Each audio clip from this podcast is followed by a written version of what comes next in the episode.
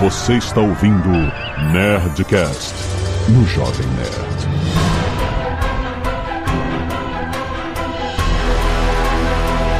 Landa, landa, landa, nerds! Aqui é Alexandre Antônio do Jovem Nerd, o super-herói que falta no MCU, o super terapeuta. Nossa, seria útil. Salve galera, aqui quem fala é o Load e a ignorância é uma benção. Aqui é o Marcelo e eu tô com pena das minhas versões que realmente estavam peladas na escola. Que?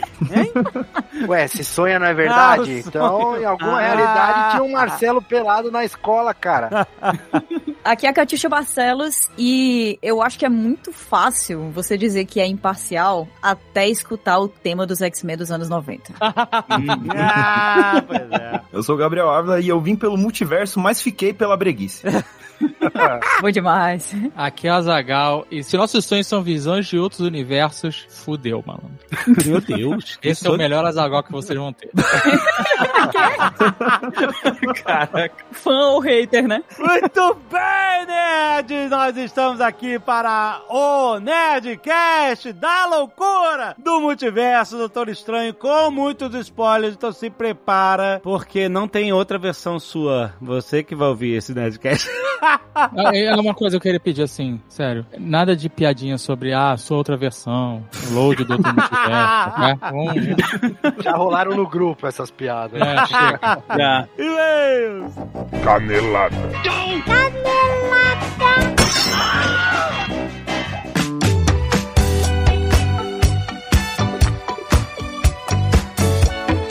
Muito bem, meu amor! Vamos para mais uma leitura de e-mails e caneladas no Nerdcast!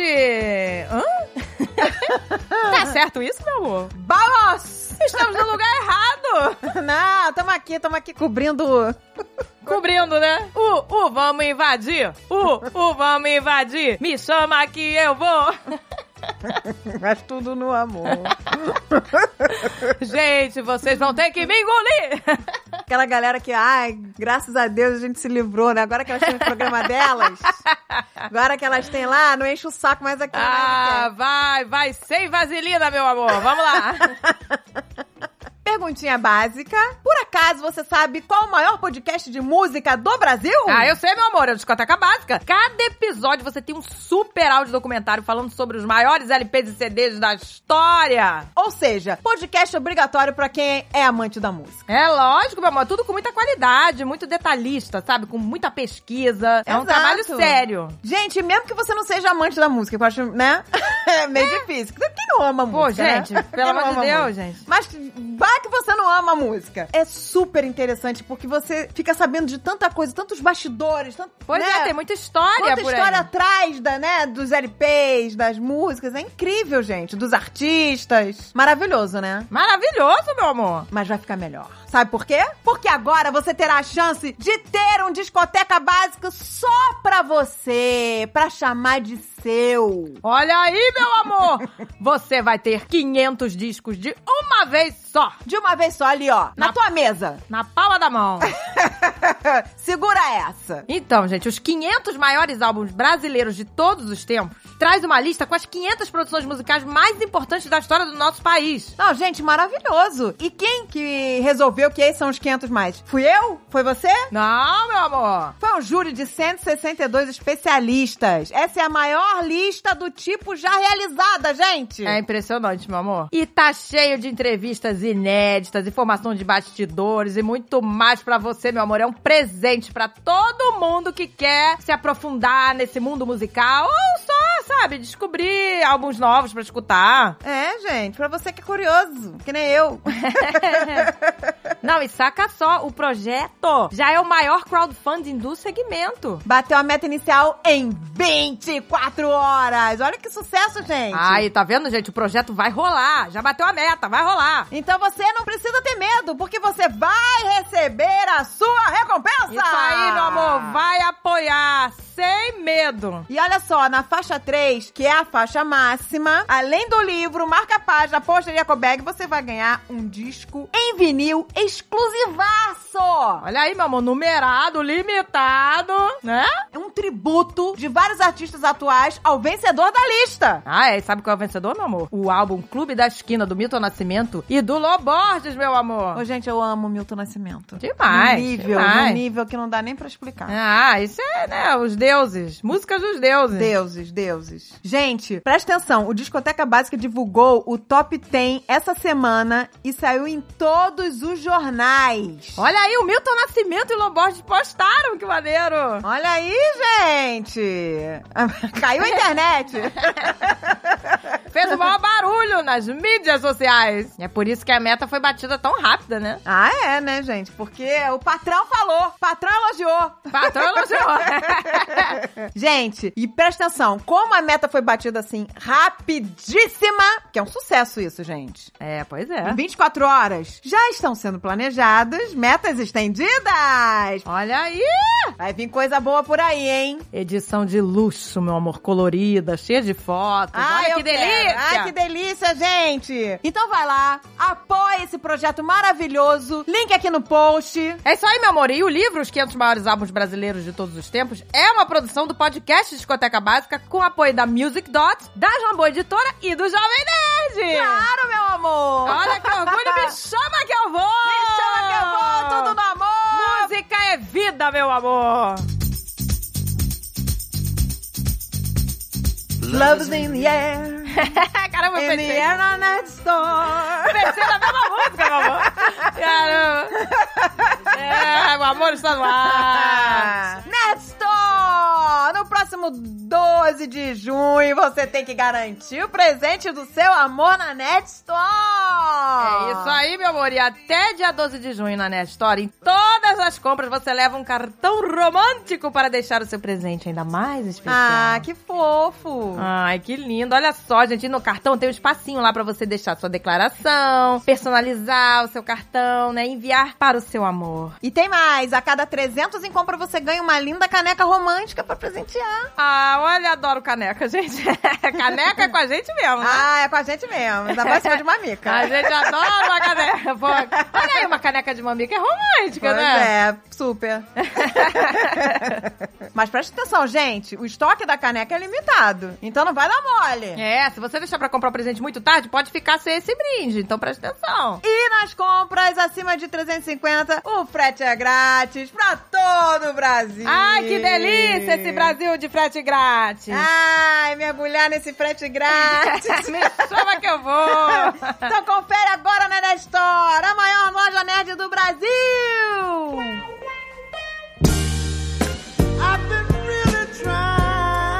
Já vou aqui convocando você que não quer ficar fora do Nerdcast Dia dos Namorados desse ano. Ah, é verdade. Tá na hora, Então né? tá na hora, gente, de você mandar teu e-mail com as tuas histórias de derrota, de vitória, do menino procura menino, menina procura menina, contar todas as tuas Putaria, putaria.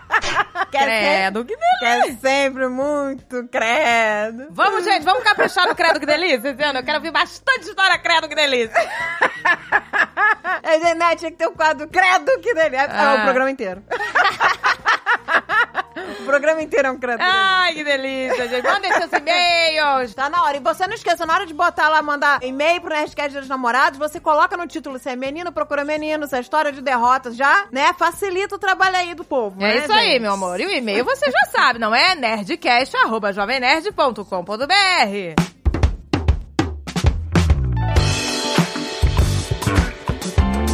você não quiser ouvir os recados e e-mails do último Nerdcast, pode pular para... 29 minutos e 30 multiversos da loucura. E olha só, atenção, meu amor, temos pedidos de doação de sangue, olha, para José Adolfo Coelho de Barros, no Hospital Quinta Dó. As doações podem ser feitas pelo Banco de Sangue Serum, da unidade da Barra ou do Centro, no Rio de Janeiro. Também tem pedido de doação para o Luiz Francisco Menezes Tólio, que tá na UTI do Hospital Santa Rita. As doações podem ser feitas pela Santa Casa de Misericórdia de Porto Alegre, Rio Grande do Sul, e você precisa agendar, tá bom, meu amor? Também temos pedido para Lucas Martins dos Santos, no Hospital do Coração. As doações podem ser feitas pelo IEB TV, Mauriti, 3085, Belém, Pará. E nosso agradecimento especial para os Nerd Cacete de Agulha da Semana. Obrigada, Vitor Finotti, Camila Lima, Felipe Góes, Rodrigo Catani, Igor Rodrigo, Rodrigo Tólio, Marcelo Climaites Fernandes e Gessé Flávio Pereira Lima por terem doado sangue e salvo muitas vidas. É isso aí, gente. Muito obrigada, meus amores. E também temos ouvintes que participaram do Escalpo Solidário, meu amor, doando cabelo. Isso! Vamos agradecer aos nerds Bate-Cabelo, Bruno Falati, Leonardo Fernandes Coutinho Correia, Tamires Cândido, Pedro Henrique Guimarães, Luiz Fernando, Maena e Alessandro Everton. Um gesto muito lindo de vocês, meu amor. E olha só, portuguesa, temos arte dos fãs. Chique. Olha só o que o Renan Capitão fez, o Yoda Made the Force. Olha que bonitinho, meu amor. Ai, comemoração. Mandou bem, hein?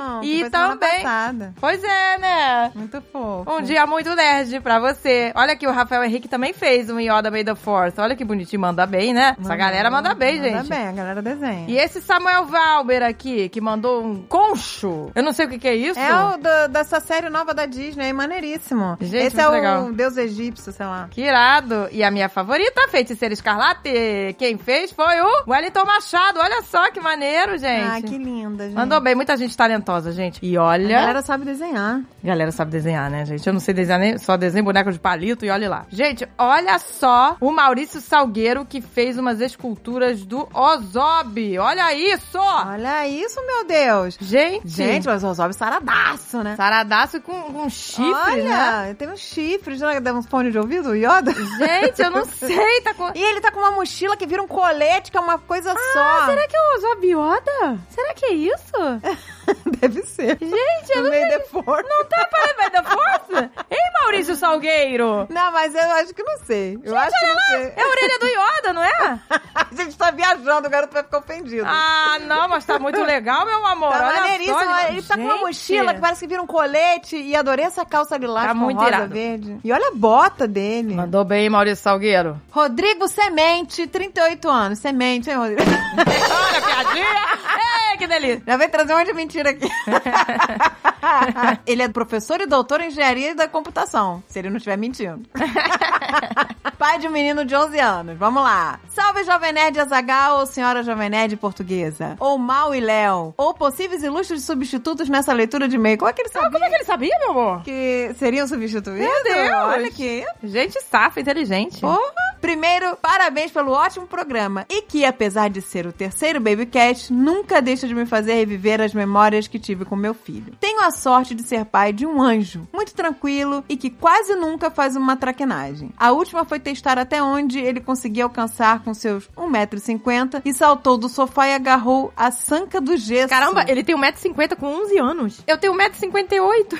Não, mas eu com 11 anos já tinha 1,60m e tô com 1,60m até hoje. Eu parei de crescer aos 11 anos. Ai, meu Deus. Então é isso mesmo, né? As crianças, é. É, É. verdade. E aí ele, com seu 1,50m, saltou do sofá e agarrou na sanca de gesso, Ai, meu Deus. arrancando toda a lateral, que por pouco não caiu em sua cabeça. Nossa, gente. A sanca já foi reformada e passa bem. Nossa, eu achei que a Pícola já tinha feito muito arrancando a cortina, né? Quando ela arrancou Pois a é. cortina aqui de casa. Não Pô, se esse... pendura na cortina. Não estou me pendurando. Pá. Caraca, esse barrou a Pícola. Sanca se pendurou na sanca. Parabéns. Parabéns.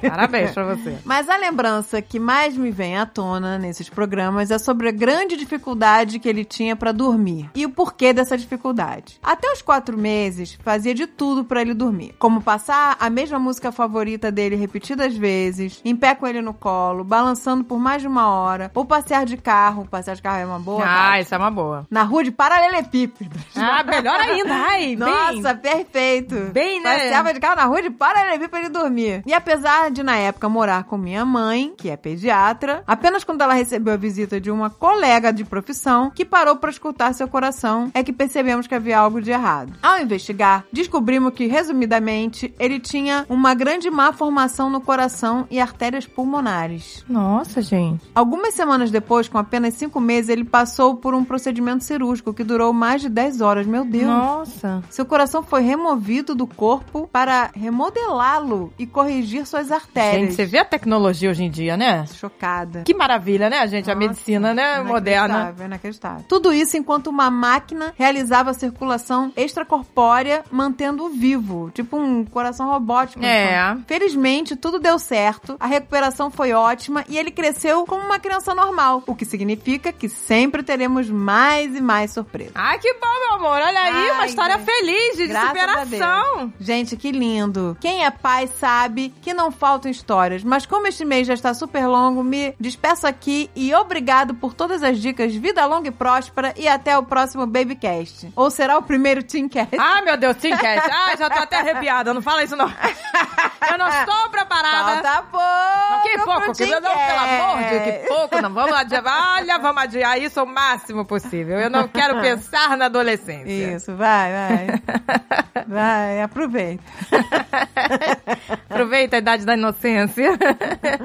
Almir Tavares, 41 anos, técnico em prótese dentária Guarulhos, São Paulo. Olá, nerds. Bem, todos os ensinamentos são válidos e todas as experiências compartilhadas também. Sempre é bom ouvir a opinião de outros pais sobre o mundo e a criação dos filhos, desde os desafios até as alegrias. Mas isso se intensifica um pouco quando a criança é atípica. Quando se tem um filho ou filha com síndrome de Down, paralisia cerebral, autismo ou até mesmo alguma doença mental que cause um atraso grave. Cada conquista, cada nova evolução da criança é uma benção incrível na vida dos pais. No meu caso, tenho meus desafios com meu filho mais velho de 14 anos, que é neurotípico, que está na adolescência, e com o mais novo de 2 anos, que foi diagnosticado com autismo. O problema é que muita gente ainda enxerga isso com preconceito e desaprovação. A gente é inacreditável. Ai, gente, pois é, né? Olha... Não pode ter preconceito com Ah, eu isso. não sei, gente. Olha, as pessoas têm que, né, ouvir mais sobre esses assuntos, sabe? Se informar. As pessoas têm que ter mais compaixão. E né? compaixão, gente. Dificuldades com tratamentos caros que muitas vezes os planos de saúde não cobrem. Problemas com escolas, pois nem todas estão preparadas para receberem alunos atípicos. E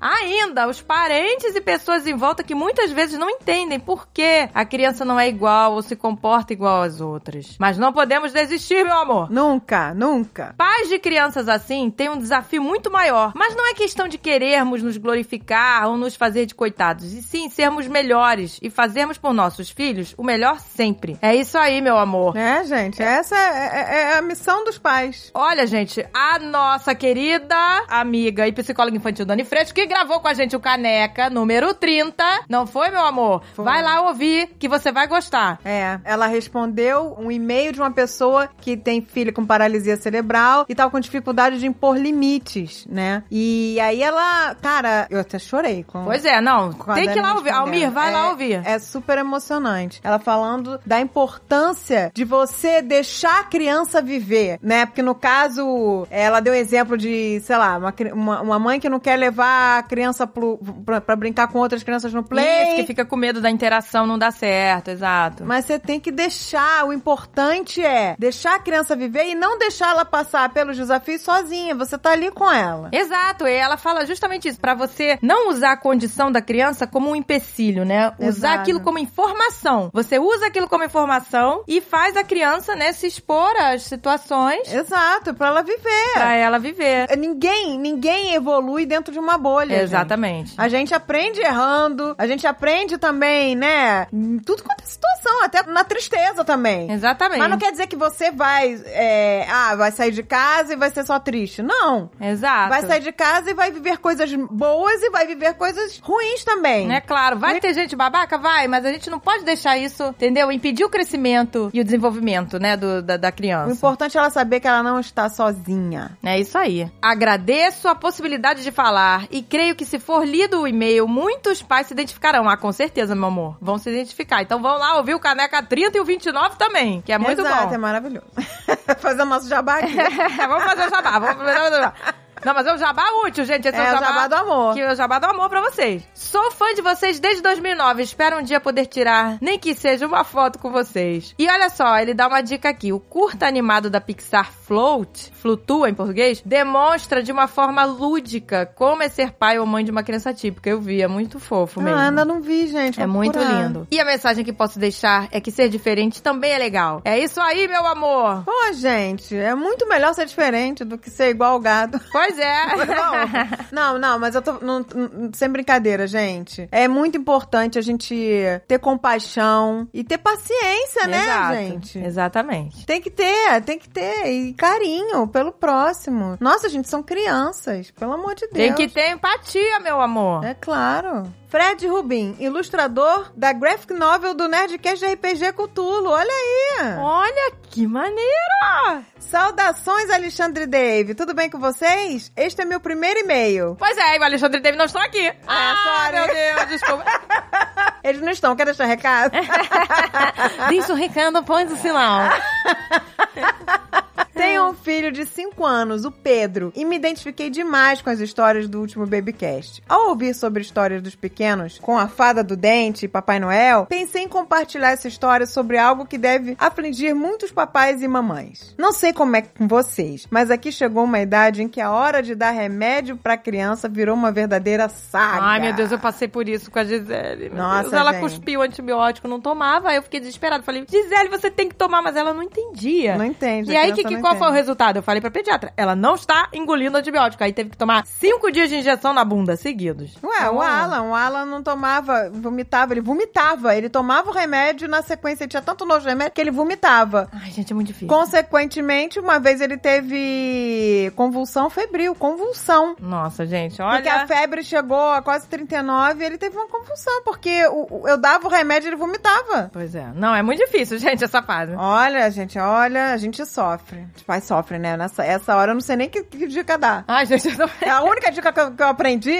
juro pra você, no, no- no caso da febre, que eu não conseguia dar o remédio oral, eu passei a botar supositório de novo É, não, gente, quando não consegue, tem que falar. Foi que nem eu, falei com o pediatra. Falei, olha, não está dando certo, É, outra solução. Da injeção, eu, eu- no caso do, do Alan e do André, eu tinha que botar supositório de Exato. Novalgina, porque era a única coisa que baixava a febre, porque senão ia vomitar tudo. Ah, tem a que gente ter tem que achar, solução. é, tem que achar alternativas, né? Aí quando a criança tá maiorzinha, é diferente, que aí ela já entende, Diferente, né? é. Mas não sei não, eu acho que a Gisele até hoje, se der os remédios, ela cospe também, não É, o sei. problema é quando vomita, porque a, É. a criança tem nojo e vomita. E você como é. que você vai controlar o vômito da criança? né? Exato. Tem essa fase que ela já é grande demais pra você pegar e enfiar a goela abaixo e pequena demais pra entender direito os motivos de se tomar uma gosma de gosto horrível.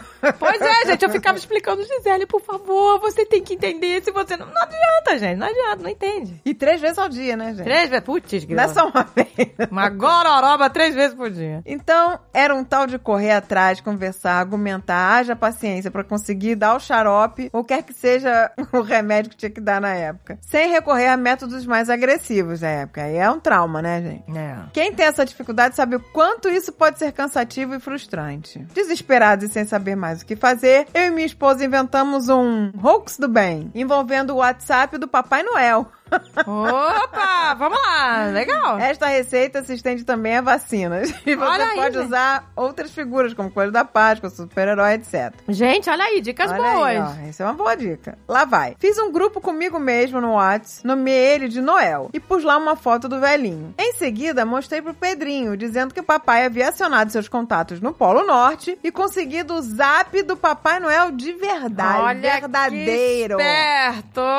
Isso foi suficiente pra pescar a atenção dele. A partir daí, a bola estava comigo. Começamos a trocar mensagens com fake Santa de vez em quando, só preparando o terreno. Quando chegou a fatídica hora de ministrar o xarope, dei a seguinte ideia pra ele: Que tal a gente gravar um vídeo seu tomando remédio pra mostrar pro Papai Noel? Ó, Né? Que bom menino que você é. Ele vai adorar ver que você toma esse negócio ruim sem chorar. caraca. Nossa, que maravilhoso, gente. Foi gênio. Gente, gênio. E não é que funcionou? Tadinho. Olha aí, funcionou, meu amor. Olha aqui, imagina a cara de nojo desse vídeo. Deve ser maravilhoso. A cara de nojo da criança engolindo. Papai Aqui, Noel. Papai Noel! Vai desse guardanapo, pelo amor de Deus. Confesso que até me deu um pouco de dó ver ele engolir o medicamento sorrindo, bichinho, e dando tchauzinho pra cá. Ai, tadinho. Mas sei que foi uma mentira, uma mentirinha do bem, né, gente? É Mentirinha do bem. É tudo do amor. Mentirinha do amor. Do amor. Pra salvar a É vida. importante salientar que sempre procuramos criar um incentivo positivo, sem ameaças, do tipo, vou filmar seus modos feios do Papai Noel, né? Sim, nossa, Não, essa contrário. dica é ótima. Ele não ficou ameaçando, ó, não vai trazer presente. Não, não é nada disso. Não. É o, né? É a- Cara, vamos mostrar pro Papai Noel, ele vai ficar tão orgulhoso. E Isso, tudo no amor, exatamente. Gente, o a criança poder vai do ficar Papai Noel tem, né? Só porque ele traz uns presentinhos no final do ano. Pois é, né? Este poder, meu Deus. Contudo, não paramos por aí. Pensando em recompensá-lo, pedi pra um primo meu, que trabalha com locução, gravar um áudio especial do bom velhinho dando parabéns pelo bom comportamento. Que máximo! Ver a emoção dele ouvir o recado foi um dos melhores momentos da minha paternidade até aqui. Ai, gente, gente, eu só legal. queria ver isso tudo. Eu também, queria ver. Só espero que ele não brigue com a gente quando descobrir a verdade. Ah, mas Aí já vai estar grande o vai tá suficiente pra tomar tá- remédio. É. Ah, já vai superar, tá tudo bem, tá tudo no amor. O uso da técnica deve ser dosado pra evitar desgaste da fórmula, né, gente? É. Só em casos assim, realmente. Senão tudo vai. Olha aqui, o Papai Noel, olha o WhatsApp. Aí, aí não aí vai dar estragou, certo. aí vai. Acabou. Vai cair na rotina. É, vai cair na rotina. Caso perca o efeito, recomenda-se trocar o personagem. Cada dia um coelhinho. Oi, que delícia, que bom. Fada do dente. Desculpe o tamanho do e-mail. Sou bem melhor desenhando do que escrevendo. Não, escreveu foi maravilhosamente. ótimo. Seu e-mail bem, tá gente. ótimo, meu Maravilhoso. Abraço a vocês. Espero ter ajudado papais e mamães que lutam diariamente para educar seus filhotes sem usar de violência ou intimidação. É isso aí, meu amor. Maravilhoso, gente. Tudo no amor. Tem que ser no amor. Marcos Mori, especialista no Apple Story, pai mais feliz do mundo! Olá, Nerdcasters, papais e mamães. Escutando as histórias de vivências e fatos que ocorreram com vocês e seus filhos e filhas, escuto meu próprio filho, Álvaro, de 7 anos, lá da sala pedindo minha ajuda e com os olhos marejados, dizendo que derrubou o Danone dele na mesa. Eita. E minha primeira reação é sempre de buscar acolher a criança, confrontar o ocorrido e nutrir a solução. Lógico, né? Um acidente, gente. É, a melhor coisa a se fazer é isso. É. Você fala, não, calma, não tem Tudo problema. bem. Vamos limpar? Exato. É isso. Acidente todo mundo. Gente, pelo amor Nós de Deus. mesmo derrubamos as coisas. Exato. Na hora, ainda me veio à cabeça um fato ocorrido na minha infância que decidi compartilhar com ele para ilustrar o que ele provavelmente estava sentindo naquele momento. O ocorrido foi que eu, aos meus sete anos, ia sozinho pra escola. Fato que só os anos 80 podem explicar, não é, meu amor? Meu Deus Ei, céu. meu Deus do céu, gente. E acabei sendo atropelado em plena Avenida Ibirapuera. Meu Deus. Nossa, meu Deus do céu. Resgatado pelo próprio senhor que havia me atropelado e enfim chegando ao hospital. Questionei ao meu filho qual seria a primeira coisa que eu fiz ao acordar e me deparar com essa situação. Eu no hospital todo enfaixado e engessado. E ele prontamente me falou que eu devo ter ficado com medo do que os pais iriam achar ou nervosos com o ocorrido. Eu comentei que foi exatamente esse mesmo sentimento que me ocorreu na hora e que o medo maior que eu sentia é que quando minha mãe soubesse, ela iria me bater sem parar. Ai, meu Deus, imagina. Tadinha, olha a cabeça da criança. Tadinha, a criança tá lá toda ferrada. Pensando, você vê. Foi um momento que, enquanto eu falava, eu sentia meus olhos enchendo de lágrimas e via os olhos do meu filho no mesmo estado. Enfim, eu expliquei que tudo deu certo e que minha mãe explicou que nunca iria ficar nervosa ou brigar comigo com um fato desses e que realmente estava lá para ensinar e fazer com que a gente se torne pessoas melhores e aprenda com as nossas experiências. Foi um momento muito especial de mais uma conexão entre eu e meu filho e que fez total ligação com o que eu estava escutando na hora. Ele estava escutando o Nerdcast 828 Babycast 3, não é, meu amor? Recomendo que essas histórias de infância sejam compartilhadas com os filhos para que eles vejam como nós também passamos pelas mesmas experiências e que os sentimentos podem ser muito parecidos. Exato, gente. Pois incrível. é, gente, tadinho. Você vê como a criança fica? Ah, eu fico, né, Ah, a criança preocupada. sofreu um acidente. Aqui a criança vai sozinha pra escola com 7 Com anos. sete anos, não é tudo errado. E aí, ainda fica preocupada. Se sente culpada, ainda acha, né? E aí foi como foi bom ele, ele Compartilhar. com o filho, né? Fazer, olha, eu também já fui criança, eu também já tive medo também, né? Exato. E ninguém vai te punir por isso ou por aquilo. Exato, É muito porque... engraçado. A, a Pícola, ela é muito engraçada, tá? Antes da gente ser, né, do amor, ela já... Outro dia, ela, ela tava... Ela agora, a moda, ela é ir lá no meu quarto e na minha penteadeira se maquiar. Ela é a única que usa Ah, aquela é. penteadeira. Eu nunca uso, tá? Pois é. maquia no banheiro. Aí ela senta lá e ela diz que finge que tá fazendo. Ela, Didinha, eu estou fingindo que tô fazendo um vídeo pro YouTube. Olha só YouTube, é tutorial de maquiagem. né? Tutorial de Aí maquiagem. ela fica lá com as minhas maquiagens. Aí no outro dia ela, claro que ela derrabou esmalte e tudo em cima da mesinha. Aí eu olhei e falei assim: Que isso, delícia? Ela, adultos não são perfeitos também. Ela tem argumento pra tudo. Ela, adultos não são perfeitos. Eu derrubei, mas adultos também erram. Eu falei, claro que erram, mas os adultos, olha que interessante. Olha só que interessante, meu amor. Os Tudo adultos botam uma toalhinha aqui para não sujar a mesinha. Aí assim, ó, todo adulto que vai se maquiar e pintar as unhas, bota um paninho pra não sujar. Aí ela, ah, então tá bom. Ah, olha aí. Mas é muito engraçado, porque é, eu não ia brigar com ela. Eu ia falar, ih, delícia, vamos limpar isso aqui correndo e vamos É. botar um paninho. Mas antes de eu falar, ela, adultos não são perfeitos. ela já me viu. Porque eu falei assim, que isso, delícia? Olha que esperta. É muito engraçado. Ah. Ela tem argumento pra tudo.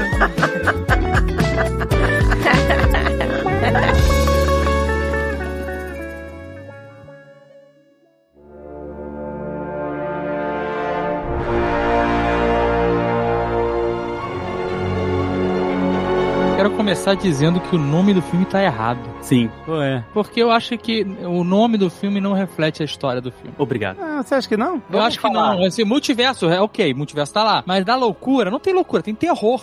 Sacou? É, mas é doido, né? A gente tem que começar aqui. Não, falando- doido é outra parada. Doido é Rick and Morty. Doido é, é Futurama. É que eu acho que é um tema de que todos os universos que deram errado ou os heróis viraram vilões é porque eles enlouqueceram, assim. E aí, tipo, você vai passando por um monte de universo onde, tipo, a Wanda ficou maluco, Strange ficou maluco, todo mundo ficou maluco, entendeu? Eu acho que é, É. meio nessa justificativa que eu encontrei pro título, assim. Ah, mas a gente fica esperando entrar um pouco mais nesses multiversos, né? A gente só passa por eles voando, assim, rapidinho. É, pois é, cara, é um engodo, velho. O multiverso. ah, não, engodo Marvel não. Que isso? É um engodo. Não, eu vou falar. Como assim? A gente tá aí, pelo menos há uns três materiais aí. Tem o Loki, o No Way Home, né? E agora Sim. o multiverso. Então, cada um deles apresentou o jeito de entrar no multiverso diferente, que não se conecta com os outros. Então, quando mataram lá o aquele que permanece lá e o Kang e tal, e ah, não, agora abriu o multiverso e não sei o quê. Pô, não repercutiu isso em nada ainda. Eles Sim. nem apareceram Nem aqui. aparece. Aí o do No Way Home foi uma outra magia do Doutor Estranho que também nesse filme não é, é, tipo, eu nem lembro se é citado ou não, mas assim, irrelevante. Sim. Aí agora nesse é a América Chaves. Então assim, Não, e- calma, não é é- América Chaves. não, ela que abre o multiverso com, com o poderzinho dela, certo? Ela leva, né, o portal. Não, não só ela. Então, pelo que eu entendi, isso só é possível, o No Way Home, esse filme, etc., por causa da repercussão que aconteceu no Loki. Senão não aconteceria, essas coisas não existiriam, porque os caras estavam podando tudo. Não teria América Chaves, não teria nada. Não, eu acho que vem antes ainda, eu acho que vem com o WandaVision, né? Porque a grande vilã é a própria Wanda, né? Então, acho que parte ali, se você não viu o WandaVision, você nem vai entender a motivação desse filme, né? Pra onde ele tá indo. Ah, não, isso é verdade. Esse filme exige que você tenha visto WandaVision. Com certeza. É essencial, É, né? mas esse, esse É o filme arco, é o arco muito, dela, né? né? É o arco da Wanda, né? Não, Exatamente. mas ele que. Você quer falar disso, Kátia? Eu posso falar. Porque, Não, assim, vai aí, pô. Eu vou começar aqui. Eu acho que eles mandaram uma Daenerys Targaryen na, na, na total. Não, Isso é o que não, dói, isso na é o que Wanda. dói, é o que dói. Eles Vocês acham? não mostraram ela enlouquecendo, cara. Ela era de um jeito, aí acabou. Mas, o... mas é porque ela ficou lá enlouquecendo sozinha no meio Mas do a gente não vê, Dave. Não É igual a. Daniela. Pra ver, pra entender? Mas, é, Cara. e, é, e é porque também aí é que perde a surpresa, né? Porque pelo menos pra mim a surpresa foi o momento de que o Strange vai pedir ajuda, ah, eu queria uma vingadora, não sei o que e tal. E aí ela cita o nome lá da América e aí eles percebem que tem algo errado e isso não é falado, é meio que a surpresa, é o gancho. Tanto que na hora que dá o estalo e tudo fica vermelho, inferno e tal, tipo, pra mim pelo menos foi um momento de, ih, ela enlouqueceu mesmo, sabe? Exato. Então acho exato. que talvez se tivesse mostrado, ia ter perdido esse impacto, porque a é o divulgação filme do filme decaindo. Pô, mas aí eu vou. Eu não queria defender aqui, né? Eu vou ter que, meu Deus, trazer esse argumento aqui. Mas se a gente parar pra ver, a Wanda, ela é uma personagem que de todos os filmes, desde quando ela aparece no MCU, ela só se fode, mano. Ela perde o Ah, irmão, não, ela só se não. fode. Pô, chega no momento onde ela consegue perder o marido e os dois filhos, pô, se ela não Gente, enlouquecer ela não ali, tem filho, Load. Não tem. Ah, não, calma. lá, hein? Ih, tem, Marcelo, velho. aí, Não, não, isso mas, aí, cara, não, não. tem. Não Não Se ela acredita que ela tem, ela tem, cara. Exatamente. Na cabeça dela, ela tem, Marcela. Cara, tem Não. gente que tem gravidez psicológica e a pessoa acha que tem filho e você não. isso, Entendeu? E a- ela vai matar, ela vai terapia, acabar gente que o perde multiverso. filho, tem gente que perde filho e tem, faz terapia usando aqueles baby reborn. pra- Caraca, o Servant aí. Pro servant, É. pro servant na parada. Mas é, mas é uma realidade, aquilo não é, Sim, não é uma é- realidade. é- acontece. Então, o que é real é, o- no final das contas, o que a mente acredita. Mas, Não mas ela terminou o arco dela em WandaVision bem, cara. Ela terminou assim, não, beleza. Não, ela terminou Não. o arco dela Não, é, não, não, meditando em frente lá ao O. Dark lá. e, e ouvindo os filhos em outra dimensão, cara. Ela já, e ela tava num ambiente todo sinistrão, sacou? Ela não tava Cara, bem. assim, ó, Se eu, ela tava no escuro é porque ela ia ser do mal. pra mim, perde narrativamente você fazer isso, igual o Gabriel falou, por causa da surpresa. Tipo, whatever a surpresa, cara. É o que eu tô comparando com a Daenerys lá. Também foi surpresa. Ó, ela vai queimar a cidade inteira, mas, mas foi do nada, cara. Tipo, não teve. Então, assim, eu acho, pra mim, todo o arco da Wanda foi simplesmente jogado no lixo pra Eu dar essa discordo. surpresa e trazer ela de vilã nessa história. Num, assim, num. Eu discordo. A gente tem o arco dela que vai até WandaVision, que é o arco do Visão. E dela como heroína, os poderes, nessas coisas, né? Ela crescendo como heroína, crescendo com poderes, virando, de fato, a feiticeira escarlate, né? Sim. É o arco dela que vai até WandaVision. E WandaVision, especificamente, é um arco sobre o luto dela em relação ao Visão. Mas WandaVision se inicia o segundo arco, que é o arco da maternidade. Ela tem dois arcos. Mas ele encerra também, ela dá tchau Então. pras crianças, deixa elas dormindo e vai embora, cara. Esse- Não, eu- mas cara, no final do filme, na cena extra, ela, ela fica bolada. Ela fica.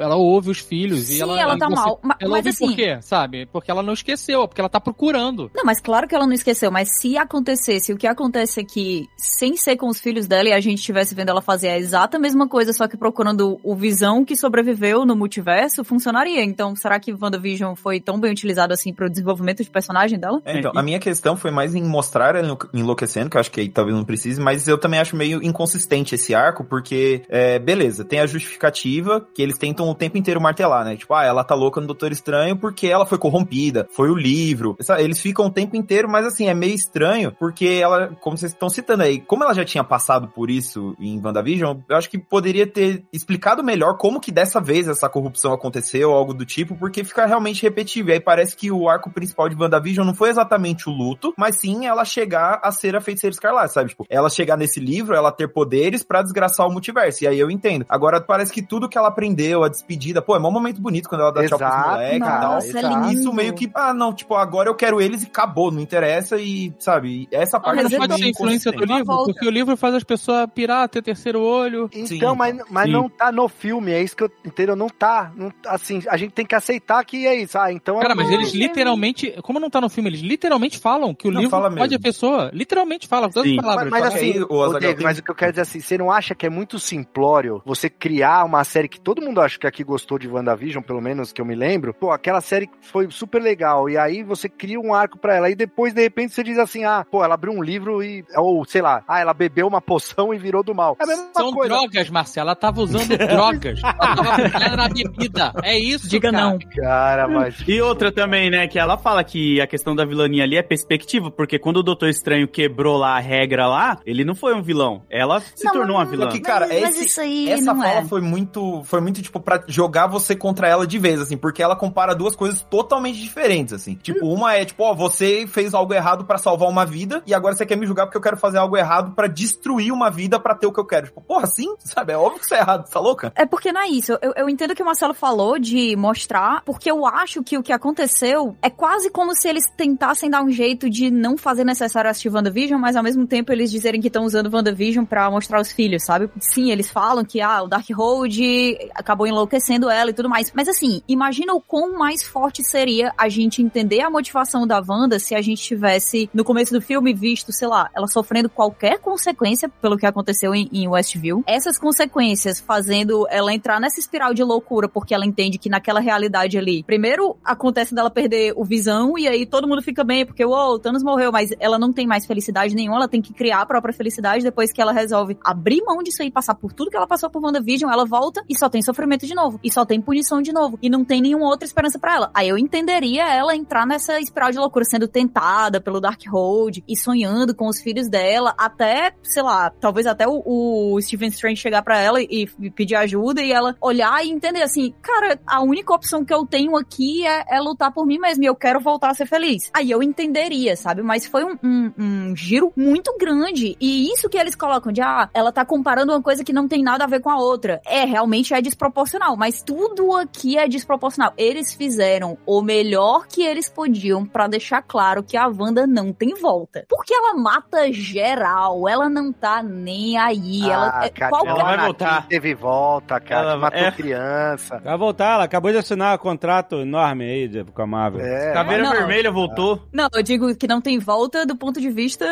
né? Heroína? De redenção. É, é, a Não, ela vai voltar completa. com outra banda de outro multiverso. É. Ah, seria bom. Ah, É, então, é assim, o que vai acontecer pra, daqui pra frente, pra sempre, gente. É, eu fico Até eles triste, fazerem sabe? um crise nas infinitas terras da- da- do MCU, sacou? Eles desenvolvem tão bem a personagem, eles colocam a gente pra entender como é que funciona a cabeça dela, como é que foi aquela coisa do luto todo, como ela tentou controlar tudo pra tentar ser feliz, e aí depois ela perdeu tudo, e aí vira a mesma coisa de sempre, que é tipo assim, ops, Calma, gente. Assim, o que ela fez lá em Westview Foi sinistro. foi Foi sinistríssimo. foi sinistro, foi mega irresponsável e etc. E ela fez isso sem o livro, sem nada, entendeu? Aí ela com o Darkhold, entendeu? Você acha que vai- ela vai melhorar dali, ela vai se curar, ela vai, sabe? Não, mas então, Alexandre, mas em teoria, no final de WandaVision, que ela fez tudo aquilo em Westview, a gente acredita que ela, pô, ela aprendeu a lição. Não, mas aí você viu ela lá, a, a, a, a feiticeira escarlate pesquisando o Darkhold e ela ainda veio, foi introduzida como ah, a feiticeira escarlate é uma entidade que é pra destruir o mundo, entendeu? Então ela virou isso agora e ela tem o Darkhold. Eu acho que então faltou pra vocês a voz do Sr. K saindo do Darkhold falando assim: "Você pode ter seus filhos de volta". É. Tenta uma balinha. Não reclamaria. Porque é isso, exatamente isso, cara. É isso, ela teve um anel da Marvel e você acha que ela vai ficar boa? Não vai, cara. Ela vai espirar pra baixo, cara. Mas qual que é o lance? E isso é uma coisa que tem muito nesse filme. Em todos os momentos que tem esse multiverso aí, pelo menos até então aqui no MCU, eles fazem questão de mostrar que a galera da Terra 616, que é a nossa, Sim. é diferente, tá ligado? Ela é diferente. Então, pá, o Doutor Estranho, em todas as realidades, o cara é de tal jeito, mas a da 616, isso até no final bate, né? Ah, Não, esse cara da 616 é diferente, o Capitão América é diferente. Então, assim, todos eles são diferenciados. E aí, a, a nossa Wanda é a, tipo, a outra Wanda da, ah, eu não lembro qual que é a Terra, 838, eu não lembro, aquela que... 838, ó. A, a Carrie, a estranha lá, aquela lá, ela redim, assim, redimiu, entre as, mas assim, ela era melhor pessoa do que a Wanda nossa, entendeu? Mas até onde? Porque ela tem os filhos também. Como que Não, ela não, mas ela tem os dela? filhos de Então, verdade, mas ela tá low profile, exato. ela, ela, né, ela tem uma vida de... Mãe de ser família e tal. normal, ela- ela Uma coisa que eu fiquei meio pai é que, tipo, pô, a Wanda vai procurar só os filhos, pô. E o Visão? Por que, que ela também não vai Não ter aparecido o Visão pô. foi meio triste. né? Pô, O Visão, tá, o Visão Branco tá vivo, ela podia ter ido atrás dele também. E ninguém pensou assim, né? Ô, vamos. O Visão Branco não é o Visão, né? O Visão Não, ele não é é. o Visão. Ele fala, eu sou o Visão. É porque ele teve o transplante das Tá, memórias mas- lá, mas então tem- meio. mas Sim, não é o visão dela, cara. Ah, é o sim. visão, entendeu? Não é o mesmo cara, não é a mesma consciência, não é a mesma experiência. Mas os Não- filhos não, também não, não sente são. nada por ela. Mas os filhos, os filhos da outra Marcelo, realidade... tu tá tendo um problema muito grande com esse negócio dos filhos dela, pô. Ah, eu tô, Peraí, porque vamos, eu, vamos trabalhar eu isso acho... aí. Não, sem sacanagem. Eu, o, o Então, cara, mas o amor dela pelas crianças, e, e no filme tá super claro, é possessivo. Ela se convenceu que a forma dela ser feliz, e isso é um tema do filme, pergunta pro Doutor Estranho se é feliz, depois o Doutor Estranho pergunta pro Wong tal, é o tema, um, um dos temas do filme, ela não se sente feliz, ela se sente completamente miserável. E ela se convenceu, é obsessivo, sabe? Ah, é, eu vou viver com os meus filhos e eu vou ser feliz. No- e aí, no matter what, sabe? Eu vou pro outro universo, vou matar a mãe deles, versão, minha versão no outro universo, pra eu ser mãe desses filhos. E aí, essa maternidade vai me deixar feliz, sabe? E aí eu vou ter que manter um, um controle sobre viagem entre multiversos, porque eu quero que essa felicidade dure pra sempre. Então eu tenho que ter cura pra qualquer doença, eu tenho que, sei lá, saber o, como gerar, fazer as pessoas ficarem imortais. Mas assim, ela é obsessiva. Tanto que ela, quando ela chega no, no, no universo 838, ela possui lá a mãe, ela nem se liga nos filhos, ela tá muito mais preocupada em sair dali pra cumprir a missão que vai possibilitar ela conseguir os filhos definitivamente do que aproveitar a sua oportunidade pra é, é, ver os filhos de novo. Ela aí ela só se toca que os filhos estão lá quando eles falam com ela, sabe? Então o negócio dela é uma obsessão, cara, porque essa não é a solução real pro problema dela. É uma solução que ela arranjou, que ela acha que vai dar certo, que ela tá obcecada. Em parte, a obsessão dela vem pelo livro. Fica tentando ela, olha, é assim que você vai ser feliz, que você vai, sabe, é, vai dar tudo certo, vai lá, destrói mesmo, mata mesmo, porque você tem que ter teu destacou. É isso que eu tô entendendo. E é Não, isso tudo que você certo. falou também dos temas que tá em volta, né? Que eu acho que é um filme que fala muito sobre perda, tempo, felicidade, porque o Doutor Estranho também, né? Do nada aparece a mina lá que a gente nem lembrava que ele tinha um, um crush nela, é Christine, né? E aí ele fica meio pá, porque, puta, eu não consegui ser uma pessoa boa pra ela, sabe? E casar com ela. Ele queria estar naquele lugar ali. Então ele perdeu algo e ele não se sente feliz também, né? Ele fica procurando essa felicidade junto aí. Oh, e isso aí foi o. Esse arco dele, principalmente, foi uma das coisas que mais me lembrou a trilogia do Sam Raimi com Homem-Aranha, sabe? Que Sim. o Peter nunca fica com a Mary Jane, por mais que ele tente. No primeiro filme, se eu não me engano, começa com ele, tipo, ah, o sonho da minha vida é ficar com essa mina, e aí chega no final, ela propõe pra eles ficarem juntos, e ele, tipo, putz, não dá, porque eu, Não como. Homem-Aranha, não, não vou te colocar em risco e tal. E é muito doido porque é, é mais ou menos o mesmo arco, assim, e eu achei tão forte quanto, assim, sabe? Quando ele meio que desabafa pra Christine, assim, a frustração deles não conseguirem ficarem juntos, parece mais sincero do que muitos dos romances que o MCU tenta forçar ao longo do, desse tempo, A- sabe? aliás, essa primeira parte inteira é muito filme do Homem-Aranha, né? Aquele. Muito. Sim, a a invasão câmera. do, do Shumagorá ali no casamento. é Não, antes disso até, o fi- eu achei que o filme começou bem pra caralho. Nação cósmica direto. É maneiro, foi maneiro. Sim, Porra, é achei impressionante. foda demais, cara, o começo do filme. Impressionante, 15 minutos de filme já duas cenas de ação gigantescas, assim, muito E- louco. E eu achei legal também, porque a América Chaves, ela é uma personagem que ela chega assim, e ela não é aquele adolescente que, tipo, acha que vai resolver tudo sozinho, sabe? Ela, tipo, tá fugindo do monstro e ela não tem noção muito do que tá acontecendo com ela. Então ela tá procurando realmente uma ajuda de um cara es- especialista que é o Doutor Estranho, né? Então ela, ela, é indo melhor adolescente, cara. Ela só quer fazer um lanche, mais nada.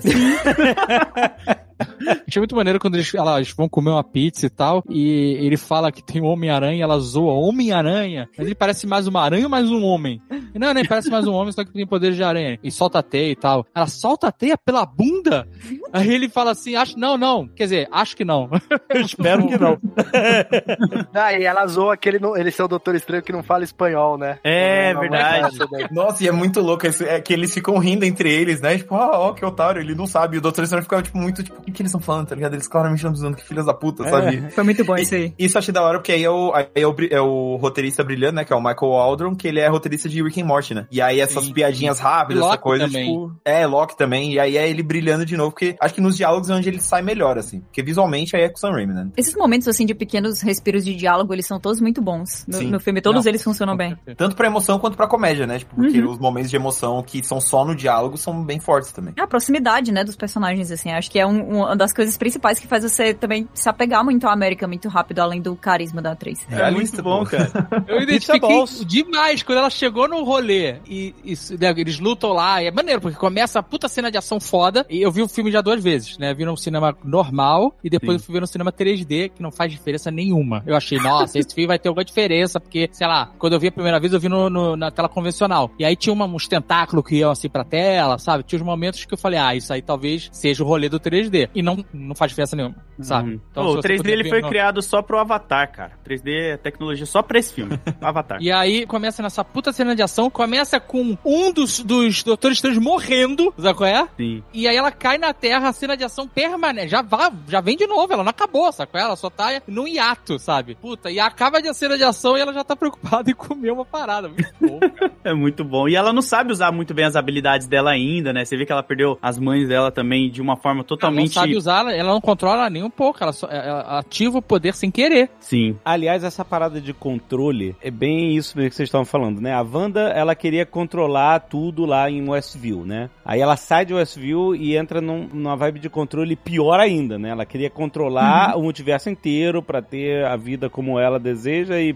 enfim, ah, tem as curas de todas as doenças, tudo, todos os problemas podem ser resolvidos controlando o multiverso. E o Doutor Estranho também é um cara que, inclusive, o Ongo fala assim: você para de querer controlar tudo. A Christine fala, já você é o cara que segura a faca, Sim. né? Você- Sim. E eu achei maneiro que o- a segunda vez que eu vi o filme que eu fui reparando nesses detalhezinhos, que eu acho muito rico. Quando ela pede um vinho tinto, aí ele fala assim, não, peraí. Aí ele vai, transforma a água e dá, manda um Jesus ali no vinho. Manda o Jesusão lá. Você vê, ele tá querendo controlar tudo e querendo se mostrar, mostrar valor dele pra ela, entendeu? Vendo que ele, ele tá numa situação onde ele tá vendo a mulher que ele ama se casar com outra pessoa, ele tá tão desesperado por controle que até quando ela pede um vinho tinto, que era só o, bar- o vinho tinto tava lá. Ele não precisava fazer nada, mas ele quer intervir, ele quer mostrar controle, ele quer, Ele sabe? quer bancar Deus, é por isso que Sim. ele faz o, o Jesus. Ele mandou, mandou um Jesus ali, né? Mandou um Jesus, mandou mandou um Jesus ali. Du.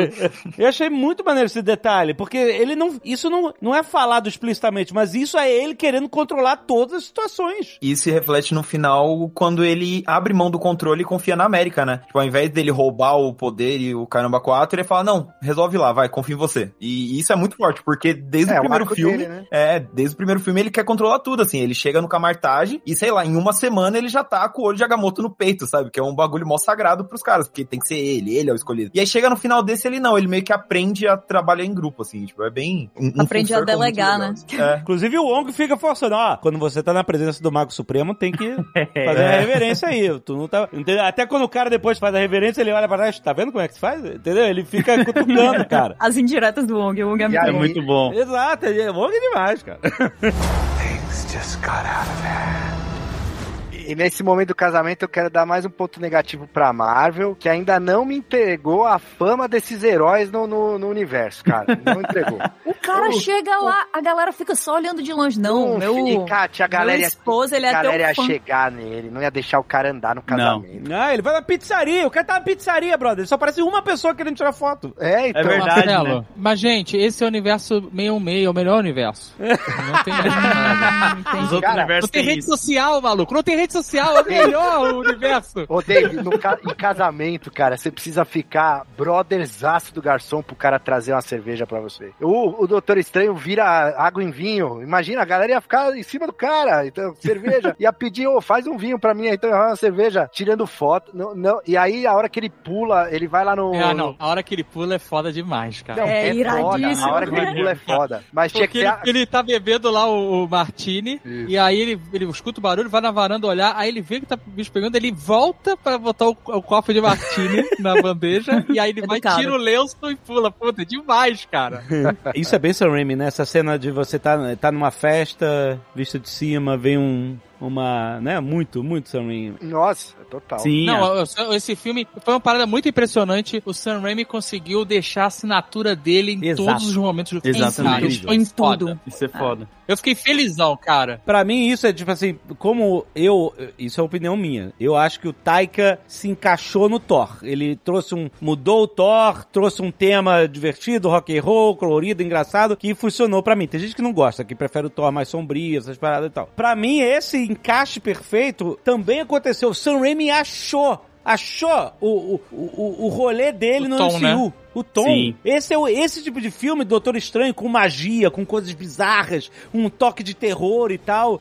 É a cara do Sam Raimi. E com comédia, que o Sam Raimi sempre, sempre flertou com o terror com a comédia, né? É, o terrir, né? Ele, ele é o cara do terrir total. Então, pra mim, cara, esse... esse caraca, acharam o cara do Doutor Estranho. É esse, é o Sam Raimi. E, e como vocês falaram, a assinatura dele tá lá. Aquela cena que quando a... a a Wanda vai fazer o, o Daydream pela primeira vez, atravessando o multiverso. Nossa, é Dreamwalk, né, não? É, Dreamwalk, que Daydream. Dreamwalk, isso, Dreamwalk. É, Daywalker é o, é o, é o Blade. Daydream é o Load, que dorme até as costas dele.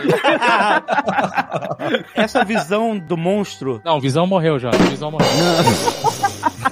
o ponto de vista do monstro, que é uma coisa que ele trouxe pro Evil Dead. Inclusive, você vê, o Sam Raimi é o cara que inventou a Steadicam antes de existir a Steadicam, pra fazer o monstro perseguindo, né, as pessoas pela floresta no Evil Dead. O cara pegava uma, uma chapa de madeira enorme, botava a câmera em cima e aí segurava a chapa de madeira nos cantos e essa chapa de madeira meio que era um amortecedor pra câmera poder se mexer sem tremer muito, eles que andar pela floresta e tal. Então esse cara, isso mostra que o cara tava inventando coisa pra criar a narrativa que ele queria. Eu quero a visão do monstro perseguindo os mocinhos, etc e tal. E isso tá no Homem-Aranha 2, aquela o nascimento do Dr. Octopus, é isso, esse terror do Sam Raimi, você vê a visão dos monstros pelos tentáculos, né, do Dr. Octopus indo bater nos médicos, puxando pelas pernas, aquelas unhas sendo, né, as unhas é, é, raspando o chão quando, quando o médico é puxado e tal. Esse tipo de terror tá aí nesse filme. Ele, ele tem vários momentos em que você vê, né, o ataque, né.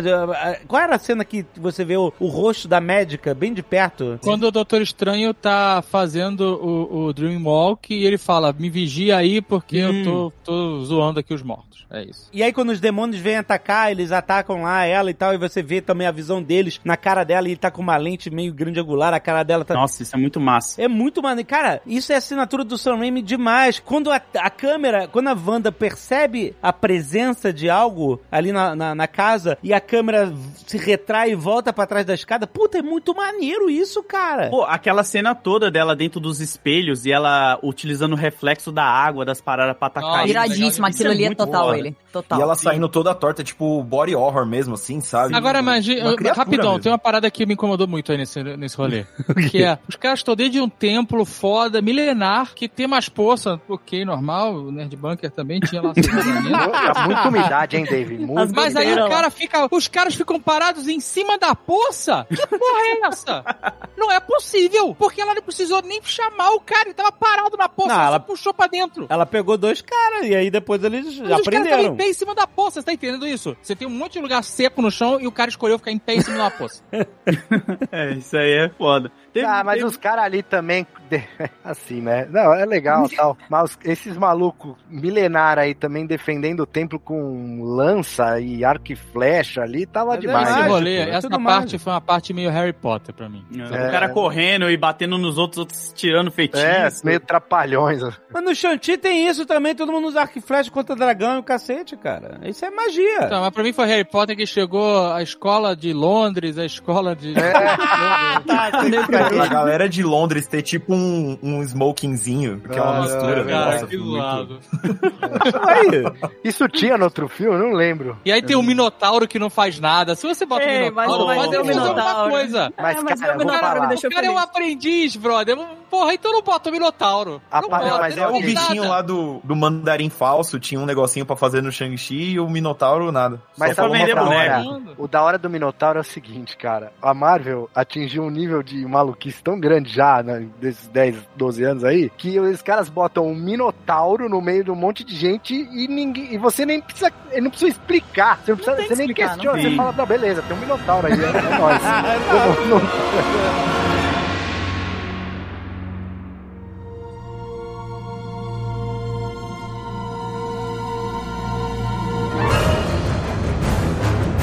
Mas nessa invasão dela do templo, no final, a gente tem que passar pano pra algumas coisas, porque é filme de história em quadrinho, né? Você sabe, né? Os poderes mudam de acordo com a necessidade da parada. Ela chega É claro. atacando com magia de damage só, né? Pá, pá, damage, damage, damage, damage. E eles fazem lá os escudos. Essa parte me, me cansa, assim, me cansa. E eu achei legal porque o Sam Raimi, ele dosou isso, né? Porque normalmente a feiticeira de Escarlate só faz isso, soltar raio. Aham. Dar porrada, soltar raio, quebrar coisa. E toda vez que isso acontece, eu fico, pô, que bosta, sabe? A mulher controla a realidade, faz o caralho. Por que, que ela só É. tá dando raio? O uma bolinha de, bolinha de fogo. E aí, mas aí o Sam Raimi trouxe outros rolês que eu achei legal. O negócio do espelho, ela possuiu outros. Pô, aí, aí melhorou, possuiu o cara. Eu achei. É, voltar o, aquele o negócio negócio que o Marcelo controle, reclamou lá, que ela possuiu o cara e fez o cara sair correndo, eu achei maneiro, porque era um poder melhor do que ficar só soltando Não, raio sem parar. É, muito melhor. É isso, Não, já eu- tinha eu lá na gostei. era. Ela possui o cara, eu gostei. não, Eu achei meio bobo, tipo, um cara só saiu correndo e aí cagou, abriu Ah, mas buraco. peraí, Marcelo. Peraí, não, não, não. Você trabalha na Iron Studios na Pizzy Toys, certo? Ah, Tem um monte de gente trabalhando aí. Tem estagiário aí? tem estagiário, tem. Já nunca teve uma vez que, que alguém deu uma ideia errada no estagiário e ele cagou tudo? Nunca teve isso? É o estagiário dos magos, cara.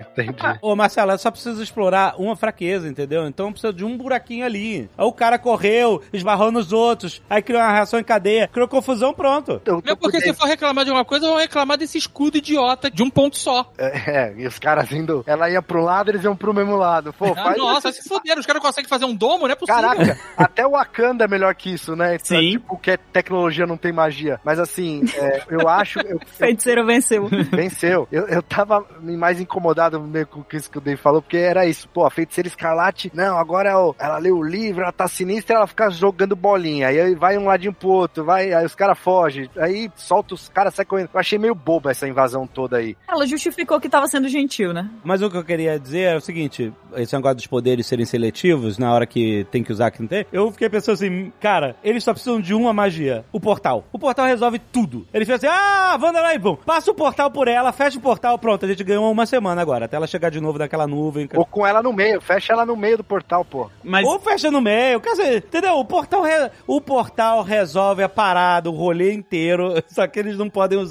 Inclusive, depois eles são derrotados, aquela coisa toda. Aí o Estranho e a, a América vão embora. Inclusive, é muito legal quando eles fazem essas piadinhas da América, né? Temos que ajudar a América. É muito bom. Se eles conseguirem o poder da América, o multiverso está ferrado. Muito bom. Mas isso aí que o Jovem Nerd tá falando é um problema também, porque a América Chaves é uma personagem meio roubada, né? Porque tudo ela pode usar o portal dela e pum, outra dimensão aqui. Ah, vamos pegar esse problema É, só aqui que ela não sabe, eles botaram um limitador pra ela, né? Ela não sabia fazer. Ela só aprendeu no final. E ver mais pra frente como vão usar, né? No futuro, tipo, sei lá, tá tendo uma grande luta que nem essa aí da Wanda, a gente fala, puta, por que que não usaram tal personagem que tava ali junto, essa Mas habilidade uma dela? parada que eu achei zoada, que o Wong ele fica se gabando que é o, o- o Mago, Mago Supremo, Supremo. né? E aí a, ele tá, ele chegou, a Wanda foi lá, matou todo mundo, matou geral, aí capturou o Wong. Aí o Wong, a, a menina lá, é, que era um nome até bem comum, eu achei que ela ter o nome de, sabe, é, é, é, de mago e ela chamava assim Beatriz, sabe? é? Helena, sabe qual é? E aí ela foi lá e deu a facada, destruiu o, o livro lá, o, Ah, o foi Dark maneiro. Road. Ma- é, foi maneiro pra caramba. Inclusive, ela, ela ia queimando junto e chorando. Pô, achei foda. Foda, Uhum. Foda, demais. aquela, aquela lágrima que cai no final, né? É, ficou Nossa, foda. achei Nossa, incrível. foda, foda. Aí a feiticeira escarlate fala assim: o livro foi destruído, eu quero outro livro, me dá teu jeito. Aí ele fala: você vai ter que me matar. Aí ela fala: não, não, eu não vou matar você, não. Eu vou torturar o Minotauro e, e esses três genecos aqui. E aí eles ficam lá se torcendo todos que nem Evil Dead. E aí ele vai e fala: não, tá bom, vai tomar no cu, vai tomar no cu várias vezes. Vai tomar no cu porque uma mulher acabou de sacrificar a sua cara e você Sim. vai abrir o jogo por causa de um Minotauro que não fez porra nenhuma e mais três genecos, camisa vermelha. Aí depois ele fala assim: vermelha. não, não. Aí depois ele manda assim: não, não, eu vou dar o rolê. Aí ela, beleza, então abre o portal aí. Abre o portal pra outro lugar, filha da puta! Não, Não, ele, lugar, ele dá o caminho inteiro. Ele diz assim, não, é isso aqui que tu tá procurando e fica no topo dessa montanha e normalmente as pessoas não chegam lá, mas aí tem esse problema, tem aquele... Ele dá as coordenadas, Cara, ele, dá o, o- ele dá o link do Google Maps, Ah, pô. cara, É o guia turístico do Vundagor. aqui. De Abre outros. o portal pro Bronx, qual é? Cara, Abre o portal pro lugar barra pesada. O Bronx é uma pa- pesada. Não abre a parada na porta da montanha que ela não sabe onde é. Abre outro lugar, cara. cara, vamos falar a verdade, o Wong. Abre dentro de Alcatraz, sei lá, sacou? Dentro do presídio, não sei. Não, ele podia Abre abrir no- dentro daquelas cabines que o Doutor Estranho guardou os vilões do Homem-Aranha. Nossa, verdade, sacou? né? É, exato! Porra. Por que, que é ele foi aí. abrir na porra do... Caralho, meu irmão, não é possível! Agora, o Wong, ele tá fazendo hora extra, porque o bicho tá todo errado, né, velho? Ele tava lutando com o Abominável em aposta, aí depois, agora ele... Ele, Ele não tá nem aí, cara. Ele, Ele tá tá passando por uma aí, crise de meia-idade sinistra. ele foi o Mago Supremo por WO, porque o Doutor Estranho sumiu, e ele não tá segurando bem esse rojão, cara. Tá foda. É, ele, é o foi um burocrata, dos- ele sabe todas as regras, ele lê os livros, entendeu? Ah, mas isso aí também é uma cartinha que eles usam toda hora, né? Tipo, putz, o livro foi destruído. Ah, não, mas tem um conto aí que tem um lugar onde tá as escrituras. É. Ah, então vamos lá. Não, a mulher destruiu a torre lá no final, é capaz de falar, ah, não, mas tem o audiobook na Storytel aí depois. ah, mano. O cara tá... Não dá, velho. Não, mas ele é, ele é muito prejudicado pelo roteiro, assim, é tipo, tanto que é uma das coisas que eles ficam batendo, né? Não, ele é o Mago Supremo, Mago Supremo, mas, tipo, não faz nada com isso, e nem vocês estavam falando, né? No Homem-Aranha mesmo, assim, tipo, ele vê a merda chegando, ele fala, ó, esse feitiço é zoado, não faz nada. Mas aí é problema seu que eu tô fazendo outra coisa, falou? E aí, tipo, tudo é mais importante. Aí quando chega a hora dele ser importante, não deixa. Ah, não, ó, ela, ele vai ser torturado, ele vai entregar tudo, tipo, vai ser o guia turístico, que nem vocês estavam falando, e é isso, tipo, ele é reduzido, assim. Um personagem que, pô, ganhou pôster na época do Guerra Civil, sabe? Do, do Guerra Infinita, Foi um negócio, tipo, uau, agora Ah, ele é importante. ele tava lá no E não. cantinho, Gabriel. Ele tava pequenininho. Não, não, no filme sim, só que, tipo, eles fizeram mó marketing de, tipo, sabe? E aí transforma o cara em Mago Supremo pra deixar ele de canto e, tipo, ah, não, ele é o, ele é o guia turístico. É, e aí ele vira e fala, não, todos que foram até lá não sobreviveram. Aí, tipo, ele chega rapidão no negócio. Né? Não, é, não, a gente vai ser diferente. E não existe qualquer dificuldade. Eles chegam lá e tem aqueles. mo- Ó, eu vou. Agora eu vou falar aqui, tá? Cadê a galera que fala mal de tudo que o Zack Snyder faz e ficaram caladinhos quando eles chegaram lá em cima e tinha aqueles bichos aleatórios? Troglodita, né? Muito Zack Snyder Nossa, aquilo, aquilo é né? Zack Snyder Muito. demais, né? Aquilo foi muito whatever também. Porra. Todo mundo O ficou. cara bem queria derrubar o homem com uma Não, o- pedra, velho. Eu eu entendi que os monstros eram sinistrões, né? Porque além de fortes e tal, eles tinham magia, Eles né? Então eles iam guardiões, proteger, matar todo mundo, mas. E ela chegou lá e eles, ele já chegou mamãe e tá tudo certo. é, mas isso foi realmente muito fraco, né? Foi horrível, assim. Sabe por quê? Porque, tipo, associa o tamanho com amedrontar. Pô, podia ser uns demoninhos pequenos. Aí É. os demoninhos ficaram muito melhores, Sabe, não tem nem comparação. muito Aquela melhores. torre, não precisava ser uma torre, podia ser um casebre sinistro no meio de uma floresta, sabe? É, concordo. Bruxa de Blair, a parada. Uma coisa meio. Na, a casa da Baba Yaga, a casa com pé de galinha, sabe? Esses troços assim bizarros. A casa da Agatha era muito mais sinistra do que essa torre com esculturas e, e não- numa montanha de neve. Skyrim, exatamente. Eu achei isso aí bem fraco. Não, porque eu não entendi por que, que esculpiram a Wanda ali. Não- não- eu não entendi. Como se ela fosse uma profecia, né? Porque a Feiticeira Escarlate é entidade. Entidade. É tipo um altar pra ela, tipo, pra É, isso- feiticeira, né? É, já foi até citado em, em WandaVision, né? Que existem essas lendas da feiticeira escarlate, que usa Ah, magia tá. do caos e tal. Mas o que eu acho de lascar é que os caras vêm dizer, não, é porque não tinha dinheiro suficiente pra fazer a cadeira do Xavier planar. Aí vão gastar dinheiro nisso aí, cara. Como é que é? Não tinha dinheiro pra fazer a cadeira planar? Não, ficou caro, assim, não ficou, não ficou legal, ficou, ficou meio caro. Aí vão gastar dinheiro nos trogloditas aleatórios. Mas ela não A plana. cadeira dele não plana? Eu acho que não, não mostra, Não plana, né? A gente cara, dá a entender não pelo. Olha, eu não sei se ela plana, mas quando ele lado. morre ali, ela dá uma amortecida legal. Se ela não plana, ela tem uma É, mas não, mo não mostra. A gente. Marcelo, tem certas, certas correções a gente faz com a nossa memória. Eu faço muito isso, tá? então na minha cabeça planou, mas aí quando eu fui ver, não planou, não, cara. Não planou, Não caramba. planou. Caraca. Não planou por quê? Ela tem rodinha, é isso? Ah, não sei, não sei Não mostra, é que não, mostra. a distância do chão com. É, ela. tipo assim, ah, fica meio estranho. Já que a gente tá no bloco da implicância, eu vou puxar algumas aqui depois a gente falar bem. Primeiro, eles desistiram do sotaque mesmo, né? Da Wanda, porque. Ah, verdade. Que a gente até esqueceu, velho. A gente até esqueceu, né? Que ela tinha sotaque de Sokovia, né? Caraca, ela tinha um sotaque. No, no, no Vingadores, ela falava, This is my brother, não sei o quê. E aí, no WandaVision, ela perde o sotaque, ela tá com sotaque americano, e, e- Mas eu entendi, ah, beleza, ela tá fazendo, uma- tá emulando as séries, os sitcoms americanos e tal, então ela adotou uma persona diferente pra ela, etc. E aí continuou desse filme, não, não, ela continuou com sotaque americano mesmo, e, e não era um negócio ali de Westview só, é, eles simplesmente abandonaram o sotaque dela, assim como abandonaram as, as sobrancelhas louras do, do, do Thor. Do Thor. Na outra terra, ela não tem sotaque também, a, a Wanda 8. Não, não tem. Pô, devia dar mau trabalho pra ela fazer. Não tem, não tem sotaque mais. Ele fala assim, esquece, esquece esse sotaque, esse rolê aí do sotaque. Aprendeu, aprendeu. A intercambista que voltou pro país dela e já era. Desistiu. Sabe o que me incomoda mais do que o sotaque da Wanda? É porque ela tá morando muito tempo fora, né? Então ela pode ter dado uma Ro- Romero Britada, sabe é? Tá, tá. ok, ok. got out of there. Sabe outra coisa que eu não gostei? A luta do Strange com aquele outro maluco lá, qual é o nome dele? Mordor? Mordo. mordo. Humor. A luta do, a 60 luta do Strange... por segundo. Nossa, e, pô, os caras são magos, dando soco na cara e, e fazendo parkour na parede. Nossa. Mas é porque tava com a algema que tira os poderes. Beleza, se você botar uma algema em mim, eu não consigo subir na parede. Não, mas Ele não precisa nem tirar meu poder, não. É só botar uma algema. Eu não, não ganho uma outra habilidade de luta, sabe? qual É? O cara ganhou uma habilidade de luta foda, maluco. O cara fez parkour, sabe?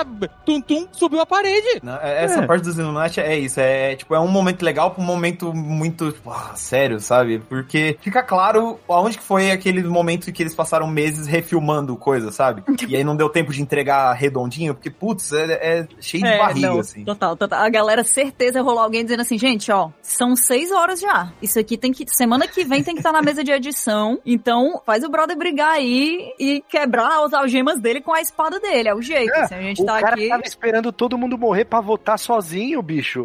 Tava... É verdade, né? Que pau no cu do caralho. Porra, cara, galera, tirem título de leitor aí, pelo amor de Deus. Então, o votar. Exatamente. Já foi, já não dá mais.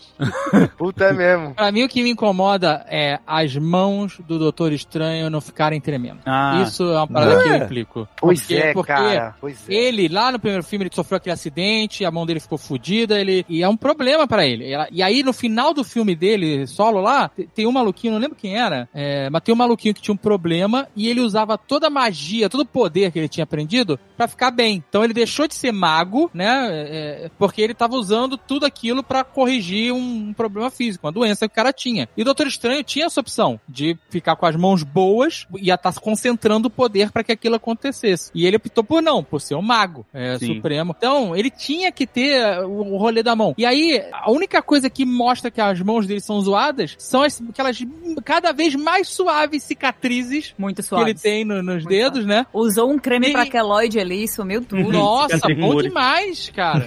e depois, quando ele vai lá, na- ele é preso lá pela, no- nos Illuminati, que a mulher mostra a radiografia da mão do cara, maluco. E é um, é um saco é? Ah, é um mas então, Davi, aí no tagliatelle a final, parada. o E cara aí a tá... mão dele é normal. Você olha pra mão Sim. dele é normal. Aí você Não. olha pra radiografia, a parada são, sabe o que? Zigue-zagues os dedos dele. É um galho de árvore. Não, e aí no final ele tá arrumando o relógio, velho. Puta bagulho Sim. preciso que você precisa Preciso, fazer. extremamente preciso. Não, mas ele concentrou ali, eu... Ah, não. Pô, Mas eu, porque- eu isso, isso eu acho que eles podiam se esforçar um pouquinho mais, sabe? é? Em fazer. Por é, exemplo, sabe aquele sabe, lance da esse gravata? Eles simplesmente deixaram pra lá e acham que ninguém lembra, e eu não vou esquecer, não. É, eu não vou esquecer. É igual o sotaque aí, ó. O Azagal, o Azagal é o cara que valoriza as desvantagens dos personagens de RPG. Mais do que as vantagens. Quando ele tá indo pro casamento, que ele faz a grava... o nó da gravata com a magia, pô, podia ter mostrado ele tentando dar o nó, tipo, com a mão exato, dele. A mão tremendo. aí, É, Porra, verdade. não dá. Aí ele faz a magia. verdade, hein, Marcelo? Verdade, verdade. Verdade. É um show-off de graça que ele tá fazendo pra ele Mesmo mesmo porque- fazer gravata. Ele ter a mão fodida ia dificultar muito ele sair no soco com o maluco lá no- dos Illuminati, sabe qual é? Verdade. E, e consegue, tirar a algema né? e prender a algema e, Tem que sabe? ter um então karatê, ele, ele tem essa dificuldade, só que a, a Marvel ela vai ter uma gavetinha onde ela vai escondendo as coisas. Vai escondendo sotaque, vai escondendo dificuldades, Esqueci, mãozinha né? tremida, vai esconder... É, exato, gavetinha do esqueci. Adorei esse conceito da gavetinha, não esqueci. Eu ia falar a indignação minha, mas eu não, eu não vou falar porque eu que tava errado, sabe? Tipo, acho que eu, Nossa, é, porque eu vi o filme duas vezes, né? A humilde. primeira vez que eu fui ver, eu tinha visto. Eu fui ao cinema com um filme que eu montei na minha cabeça. É, então, esse é o problema. Exatamente. É expectativa, é expectativa. Tanto O problema é o roteiro que a gente escreve, né? que- É, e aí quando eu saí É do porque a filme, gente, assim, na nossa, nossa existência, isso, isso você tem a chance de conseguir uma vez igualar ou ver o filme que você tem na sua cabeça. E já aconteceu pra todos nós, que é o Homem-Aranha. Exata, e exatamente, cara. É isso. Eu fui falando, mano, eu vou ver tal coisas que eu criei na minha cabeça com teoria de internet e tudo mais. E aí, quando eu saí do filme, eu mandei uma mensagem pro Zagal, que é tipo, "Ô, você já viu e tal. E aí eu tava odiando muito esse filme. Odiando muito. Eu até conversei com o Gabs, eu tava muito puto. Foi. E aí, na minha segunda vez que eu assisti, eu olhei e falei: Ah, tá. Eu que fui errado em criar um filme na minha cabeça e esperar que a Marvel me desse aquilo que eu criei na minha cabeça, sabe? Que foi o que eu recebi com Homem-Aranha. Olha essa redenção do Load, cara. É, cara. Olha. Isso é, isso é desenvolvimento de personagem, ó. Nossa, agora nós temos três humildes. A gente tá fazendo os Illuminati dos humildes.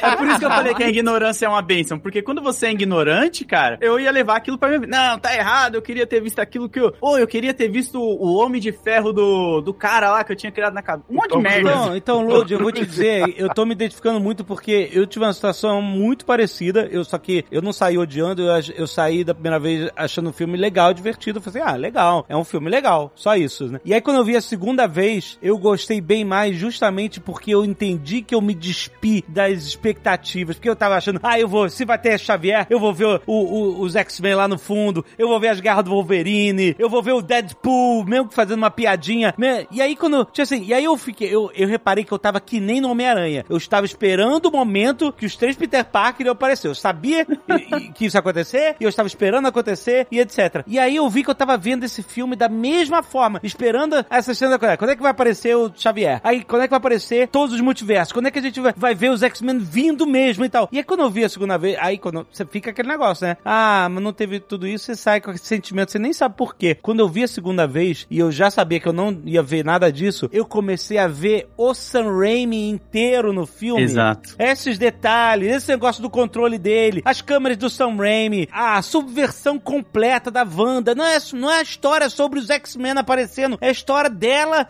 se perder completamente na loucura, entendeu? E aí eu falei assim, nossa, mas esse filme é legal sim, muito mais do que eu tive. Assim, é mais legal ainda do que eu imaginava. Eu não preciso. Cara, a expectativa muda muito a nossa percepção das coisas, cara. É impressionante. eu vi isso a mesmo. segunda vez, foi outro filme pra mim, cara. E não que eu não tivesse desgostado, você falou que você desgostou e da primeira Sim. vez, né? Eu até tinha gostado. Muito bem, Alexandre, parabéns pra você, mas você não vai entrar no hall dos humilde Nat, não. Mas, Humilde, a fica Quis pagar de humildão na aba do load, mas não vai entrar, não. É, mas Não tô falando, mas eu não tô pagando de ouvir. Eu tô, eu tô descrevendo uma coisa que aconteceu comigo, ué. relaxa. É, porque a gente vê quando eles se juntam, viram um bando de babaca também. Então não... Eu cheguei no nível de odiar esse filme de comparar com Eternos, saca? De falar, não, mas tá muito sem graça, tá muito Acho que o Lo- o brega. Lord comprou agora briga com as 100 pessoas diferentes. Só em uma frase, né?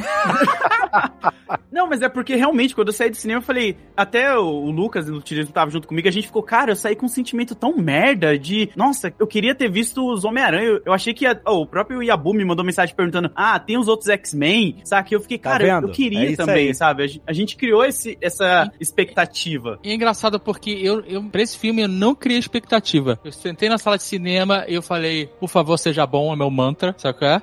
Eu sentei e falei, por favor, seja bom. E aí o filme, cara, eu saí feliz do filme. Eu saí, eu adorei, cara. Quando aparece o Reed Richard, cara, eu vibrei. Nossa, mano. Pronto, foi isso. Que nem a vendo expectativa que eu o tinha. Matthew Murdock no filme do Homem-Aranha. Filmei vendo os dois dos outros Homem-Aranhas, cara. Eu realmente fiquei, caralho, eu não esperava. Me surpreendeu completamente, achei foda demais. Ainda mais ser o John Krasinski, puta, foi maneiro pra caramba. Oh, Ele tem a cara mesmo do Reed Richards. Pois é, cara. E aí depois quando chega o Xavier, nossa, pra mim foi muito emocionante. Eu vou trazer uma coisa aqui que rolou no a grupo. musiquinha, com a musiquinha. Os X-Men, Não, A musiquinha foi tá? A musiquinha foi. Porra. Sacanagem, sacanagem, foi Na cabine. pesado. Mano, não tem, não tem como, não tem como. Tá- se tá todo mundo tranquilo vendo assim, não, porque vou observar a cinematografia. Tocou a musiquinha dos X-Men, meu amigo. Acabou. Não tem como. Não tem como. Não. E foi, Na foi cabine dava pra ouvir, assim, porque quando ele apareceu, meio que todo mundo segurou a onda, né? Foi tipo, ah, beleza, já tinha teaser, o Caramba 4, não sei o quê. Aí subiu, tananana, aí fudeu, você escutava no Não, fundo. assim, não, acabou, acabou, acabou. É, Só venceu nesse momento quem foi de fralda geriátrica pro cinema, cara, porque não tem condição. Eu tava. ah, eu já sabia, né, dessas aparições, enfim. E. Você, tua vida tá estragada, é por isso que É, eu vida do Marcelo Exato. Seu cara, Você, exatamente. cara, o, cara, você tá no, no multiverso de- da loucura mesmo, onde você sabe tudo antes. É o fardo. Eu tô- E você que ter nem vê antes. Você nem Não vê. Alguém, vejo. alguém te conta. Alguém chega no seu ouvido que nem a Wanda e fala É. assim. Richards. É, É isso. E você fica com essa parada. Isso, Não, eu vejo a foto do Reed Richards, é pior, entendeu? Olha, Nossa, vê a, a ilustração. Mas, mas aí a Kat virou pra mim, não, Marcelo, mas tem um uma coisa que certeza que você não sabe. E aí ela me falou, obviamente, ainda bem, obrigado. Não, e, de nada, foi. Que foi exatamente essa música aí. A hora que ele entrou, que aí eu acho uma cagada, até tava falando, pô, por que, que eles não escondem o Xavier, sacou? Por que, que eles mostraram? Eles não precisam mostrar o Xavier pra vender o filme, cara. O Kevin Feige ficou Minha puto, né, com isso aí. Ah, cara. Ficou? Não, mas depois eles soltaram foto Não, não. da cadeira Kevin Feige amarela. ficou puto? Não, não, não é possível. Como ele Não, ficou tá, puto? não, estavam falando. Ele manda é, em tudo. Ele ficou puto com ele mesmo, E então. aparen- ele ficou aparentemente ele não manda. cara e aí ele olhou pra tela e falou, it's over, no final. Não, então, aparentemente ele não manda, porque ele tá com raiva que estavam entregando muito no material promocional, porque realmente entregaram as coisas que eram completamente desnecessárias. Não precisava, não precisava. Já ia todo mundo ver o filme. Inclusive, eu acho que ia dar um boost muito grande no segundo final de semana se não tivessem entregado tudo que. Com né? certeza. Porque a galera que quer ver na pré-venda que é fã já vai na primeira semana, entendeu? E aí já vendeu. Aí depois vai vender pra mais gente. Não faz sentido na minha cabeça a Marvel, na altura do, campeonato, onde já está pô, consolidada, ficar entregando. Assim, eu imagino vocês vendo o Krasinski e tal, dele falou aí, pô, emocionante e tal. Mesmo a Capitã Carter, né? Ali. O é, Raio Negro, o, o Raio Raio Negro lá. É, enfim. Eu não esperava nenhum desses caras, achei realmente foda. Cara. E Pô, aí, cara, o. Xavier, que era o- o- a cereja do bolo, e eles deixam de cereja no bolo no filme, né? Eles não mostram por último ele. E aí você fala, ué, tá bom, já Tá, viu sabia. no trailer. Mas eu vou, eu vou até trazer uma coisa que rolou no Abacatito lá, que quando começou sair as cabines, to- o Marcelo, se não me engano, foi lá e avisou todo mundo, né? Não entrem no Twitter, já tá rolando Isso. spoiler. E aí eu peguei e falei, não, eu sou esperto, pô. Eu silenciei tudo, cara. Ó a humildade aí, Dave. Acabou a humildade, ó. Falei, não, eu sou, pô, silen... aí o Jovem Nerd pegou e falou, Lodi, como que você silencia vídeo e foto? Não existe. Passou dois segundos. Eu tomei o spoiler do Trazinski no Twitter. Eu fiquei muito puto. Eu até comentei lá. mandar mensagem, tipo, mano, foge mesmo que o bagulho tá foda, acabei de cair. Eu falei, não é possível. E eu, mano, e foi falou. uma pessoa que veio com o argumento muito contrário do que o Marcelo falou, que era tipo, a essa altura, esses spoilers da Marvel servem como divulgação, então Ah, eu vou esse, esse é papinho. É o mesmo não, papo não, de liberdade de expressão. Isso aí. E eu perdi essa experiência que vocês tiveram, que é exatamente a que o Azagal falou. É como a gente viu o Demolidor no Homem-Aranha. Eu, É. eu senti isso. Falei, na hora eu falei, puta, eu perdi o sentimento do Demolidor e eu passei a odiar o filme por causa do fanservice. Foda. Eu virei o hater do tipo, ah, esse filme é uma merda porque entregou isso, eu queria ter visto, sabe? Aham. Ah, foi muito Cara, as, as pessoas, elas usam esse argumento de, ah, esses spoilers são ferramenta pra divulgar o filme. Não é isso. Quando a ferramenta pra divulgar o filme é o boca a boca. É você falar pro seu amigo, caralho, vai ver o filme, é foda, tem umas paradas que são inacreditáveis, eu não vou te contar pra não estragar, babá. Quando você vai no Twitter e mostra uma cena que você captou de um filme que acabou de sair, que nem tem lugar nenhum, que você captou ilegalmente dentro de uma sala de cinema, é real. Sim. E depois você joga no Twitter ou você replica isso no Twitter ou em qualquer rede social, você só tá sendo um babaca. Essa é a realidade. Você tá sendo escroto, você tá querendo prejudicar as outras pessoas e se achar melhor do que os outros de alguma forma porque você teve essa informação antes. Você É o chegou um merda. antes, né? é Nossa, só um cara. merda, sabe? É isso que é. Eu fico muito puto com isso. Você tira a oportunidade da pessoa de sentir o que a gente sentiu. Nossa, quando apareceu, quando anunciaram, e Reed Richards, rapaz, não sei, assim, um nó na garganta, sabe? É uma coisa que eu tava esperando há muito tempo. Quando aconteceu, eu fiquei. Não dá pra explicar. Você recebe essa descarga de adrenalina que é o motivo pelo qual existe fanservice. É por isso que Sim. Todo mundo fala que fanservice é, é golpe baixo, é porque é golpe baixo mesmo. Sei lá, cara, você tem um- uma reação biológica a ver algo que você queria muito, que você esperava muito, que você tá muito animado. E aí chega uma pessoa no Twitter e diz assim: Ah, vocês nem sabem, tá todo mundo lá, tá? Seu Fantástico tá lá. Ah, Então- avisando, aparece. Ah, a, É a Capitã Marvel realmente é é a Maria Rambeau, é isso aqui, tá? Mas você sabe por quê, cara? Você sabe por quê? Porque a única coisa que o egoísta gosta de compartilhar é a vida miserável dele. É isso aí. É isso é aí verdade, mesmo. É verdade. Então ele Verdade. quer, ele, quer, ele quer estender a miséria dele pra você. pra você, é isso aí. É esse, esse é o tipo de pessoa que faz isso. Inclusive, quando começaram as cabines, que começou as primeiras pessoas a verem o filme de fato, pro- né, e ia sair do controle, o que, que eu faço, eu recomendo pra todo mundo é, deleta o Twitter. Deleta o Twitter, o aplicativo, até, eh, e se você usa online, sei lá, para de entrar mesmo. É, É, eu claro. deleto porque às vezes eu entro por reflexo, sacou? É, Eu abro o Sim, aplicativo também. sem querer. Então eu deleto pra não ter esse risco. É, deleto o aplicativo do Instagram também. é, e aí eu fico pedindo pra outras pessoas mandarem links das coisas no YouTube pra mim. né? É, não pode entrar no Aí YouTube quero também, porque agora YouTube, sabe? ninguém tá mais Mas é, aí cara, também. porque a- a- você vai ficar, sei lá, uma semana, duas no máximo, nem duas. Normalmente é uma semana que você fica sem suas redes sociais. Nada que você vai perder vai te fazer falta, na verdade. Você poder chegar no cinema e ver o filme e ter esses impactos positivos, na, sabe, na narrativa da história, puta, não tem preço, cara. Não tem preço. Eu, quando, esse- quando chegou esse momento de revelar os Illuminati, cara, pra mim foi uma parada inacreditável, cara. Quando eu vi o, o Raio Negro, eu, caralho, que foda o Raio Negro. Coitado do cara, tava lá fudido naquela série bosta do. Pois é, trouxeram o cara da série bosta que ninguém comenta, mano. Sériezinha lá de Aí- 2017. E aí, cara, aí veio o Red Rich, a galera vibrando assim, todo mundo, ah, caralho, que foda. Aí eu meio que até desencanei que ia aparecer mais alguém, sabe? Os caras começaram a Porra, discutir sim. e tal. Aí daqui a pouquinho veio o, o professor Xavier, o puta, é mesmo, tio Xavier, que foda.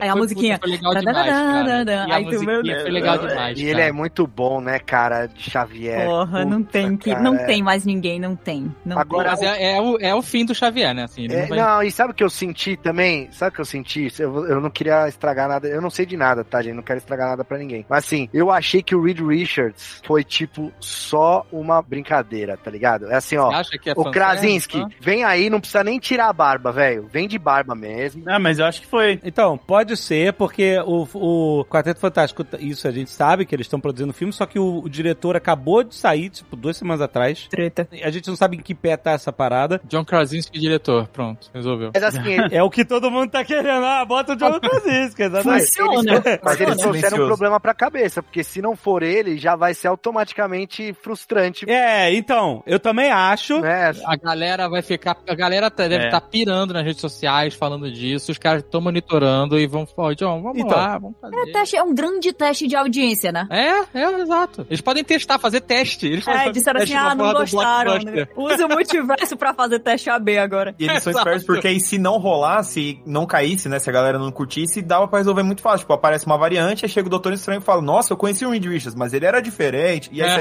tudo, exato, exatamente, exatamente. É, isso pode, porque já tá estabelecido no próprio Homem-Aranha, entendeu? E no Loki, né? E no Loki, é isso aí. Quem assinar o contrato assim, eu sou o Reed Richards, e esse cara tá fudido, cara. Apaga logo as redes sociais. Porque esse cara, ele vai, né? nossa, ele vai ser comparado com o John Krasinski pra sempre. Sem o John Krasinski, cara, fez cinco minutos de área de, de Reed Richards, o cara vai ser comparado pra sempre. Cara, Ninguém porque, nem ó, lembra dos outros, né? Pensa só, o Krasinski é um fancast igual o Patrick Stewart foi o Xavier, cara. Todo mundo na Sim, época, é lá nos anos 2000, imaginava que ele tinha que ser o professor Xavier. Ele era o professor Xavier perfeito e tal, e realmente foi até hoje. E aí o Krasinski também entregaram ele agora, pô, tirar ele vai ser osso, cara. Eu... Cara, que você falou tudo, fancast, essa é a palavra. Porque a internet que criou essa, esse rolê do John Krasinski e a Emily Blunt, esposa... Meme. Isso. Sim. Ela tava no filme, né? Ela tava no filme, ela sobreviveu, inclusive. É, Ela existe, né? Com o filho dele também. É, a Wanda deixou. Ela tava, que ela tava invisível, pô. Agora que eu entendi a piadinha, nossa, mãe. Então, a internet criou esse rolê, fez esse fancast aí. E eles obedeceram, é, e realmente, como o Adagal falou, se vier, assim, é possível que venha outro, porque o Xavier é muito difícil. O, o, o que o Patrick Stewart permaneça, ele tá com 81 anos, então... Pra mim foi despedida dele. Pra mim foi despedida. É, também acho que foi despedida, e eles podem brincar com, eles podem trazer o McAvoy, vai ser aceito. Não, McAvoy tá esnobando X-Men, não precisa não. Pode Tá esnobando? Olha aí, Cara, Ah, o traz trato outro que comeu. cara. Traz Por quê? aquele. Como que. O que ele falou? Ele falou que não sente falta, que tá de boa. Pô, mas o cara raspou o cabelo pra fazer. O cara raspou o cabelo, cara. Ele, ele, ele fez direitinho o negócio. Ah, porra, o ele fez raspar Dr. cabelo e fazer direitinho agora.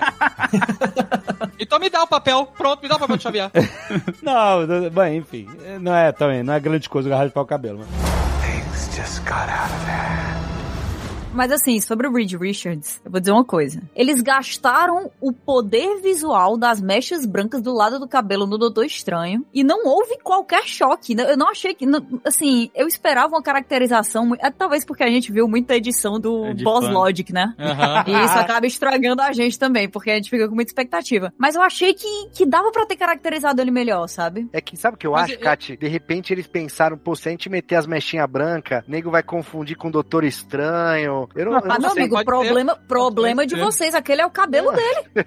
Mas assim, eu não sei se é uma impressão minha, mas eu achei, pra mim pareceu que ele tinha um corpo mais compridão. Vocês tiveram essa percepção? Que ele parecia mais alongado do que o, o normal? De uma pessoa no- anatomicamente Não. falando? Não. Pra mim, não nas duas não. vezes que eu vi, ele parecia um pouco mais alongado, assim, como se os braços fossem maiores, sabe? Ele não parecia ter um físico regular. Talvez seja só impressão minha mesmo. sabe? Não, Ou pode ser que eles tenham alterado um pouquinho só pra dar essa, esse pequeno desconforto, assim, só o Essa borrachada, gente... né? Essa borrachada.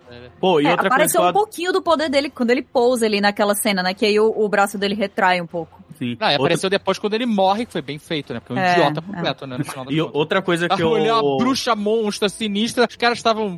Puta, estavam. Ah, sabe? cara, foi muito ruim, velho. o Foi cara demais, esticou cara. a mão na direção da bruxa, virou confete. Ó, vamos, vamos Virou eu, é, Gênio, né? Serpentina, Esse é o gênio. eu- eu ia lançar essa pergunta pra vocês. Vocês gostaram dessa parte? Porque Eu assim, gostei, caralho. eu, gostei. Eu Eu, achei, eu achei o Reed Richards um idiota de esticar a mão pra bruxa cara, e são virar todos os serpentina. Eu idiotas, achei... cara. Mas eu achei Não, merecido. Falei, foi- ah, não, mas foi show de otário. Ali é o brega, né, do filme. Não, Né? Nossa, cara, ele chegando e a Capitã Carter joga o escudo num show-off na parede pra voltar pra ela. É muito ruim, cara. Você não gostou da parte do Illuminati Não inteira? gostei, cara. Eu achei. Que isso, ele- Marcelo? Eu achei todos uns imbecis. Tu tá falando isso porque tu não pode fazer boneco de nenhum deles.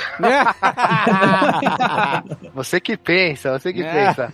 Eu achei todos eles uns idiotas. Talvez pode ser. Ó, não, eles realmente são uns idiotas, né? Esse lugar que eles criaram aí, que eles decidem tudo. Quem vive, quem morre, e a verdade, a mentira, né? Meio fascistão, assim. Só que, tipo, meu, a Capitã Carter, babaca, o Black Bolt, a hora que ele, o Reed Richards vira pra Wanda e fala, ah, esse cara aqui, com se ele abrir a boca, você tá morta. Aí ele vem e dá uma risadinha, assim, tipo, todo convencidão. É muito ruim. Os caras são... Marcelo. Mas tem muito Marcelo. disso, tem muito disso O de coisa cara- brega. Não, mas o cara assim, vira pra, o cara vira pra Wanda. Reed Richards vira para a Wanda, o homem mais inteligente do universo, vira pra Wanda e diz assim: Olha, ele pode te matar com uma palavra que ele falar. Pois é, burro, cara, que burro. O que é isso?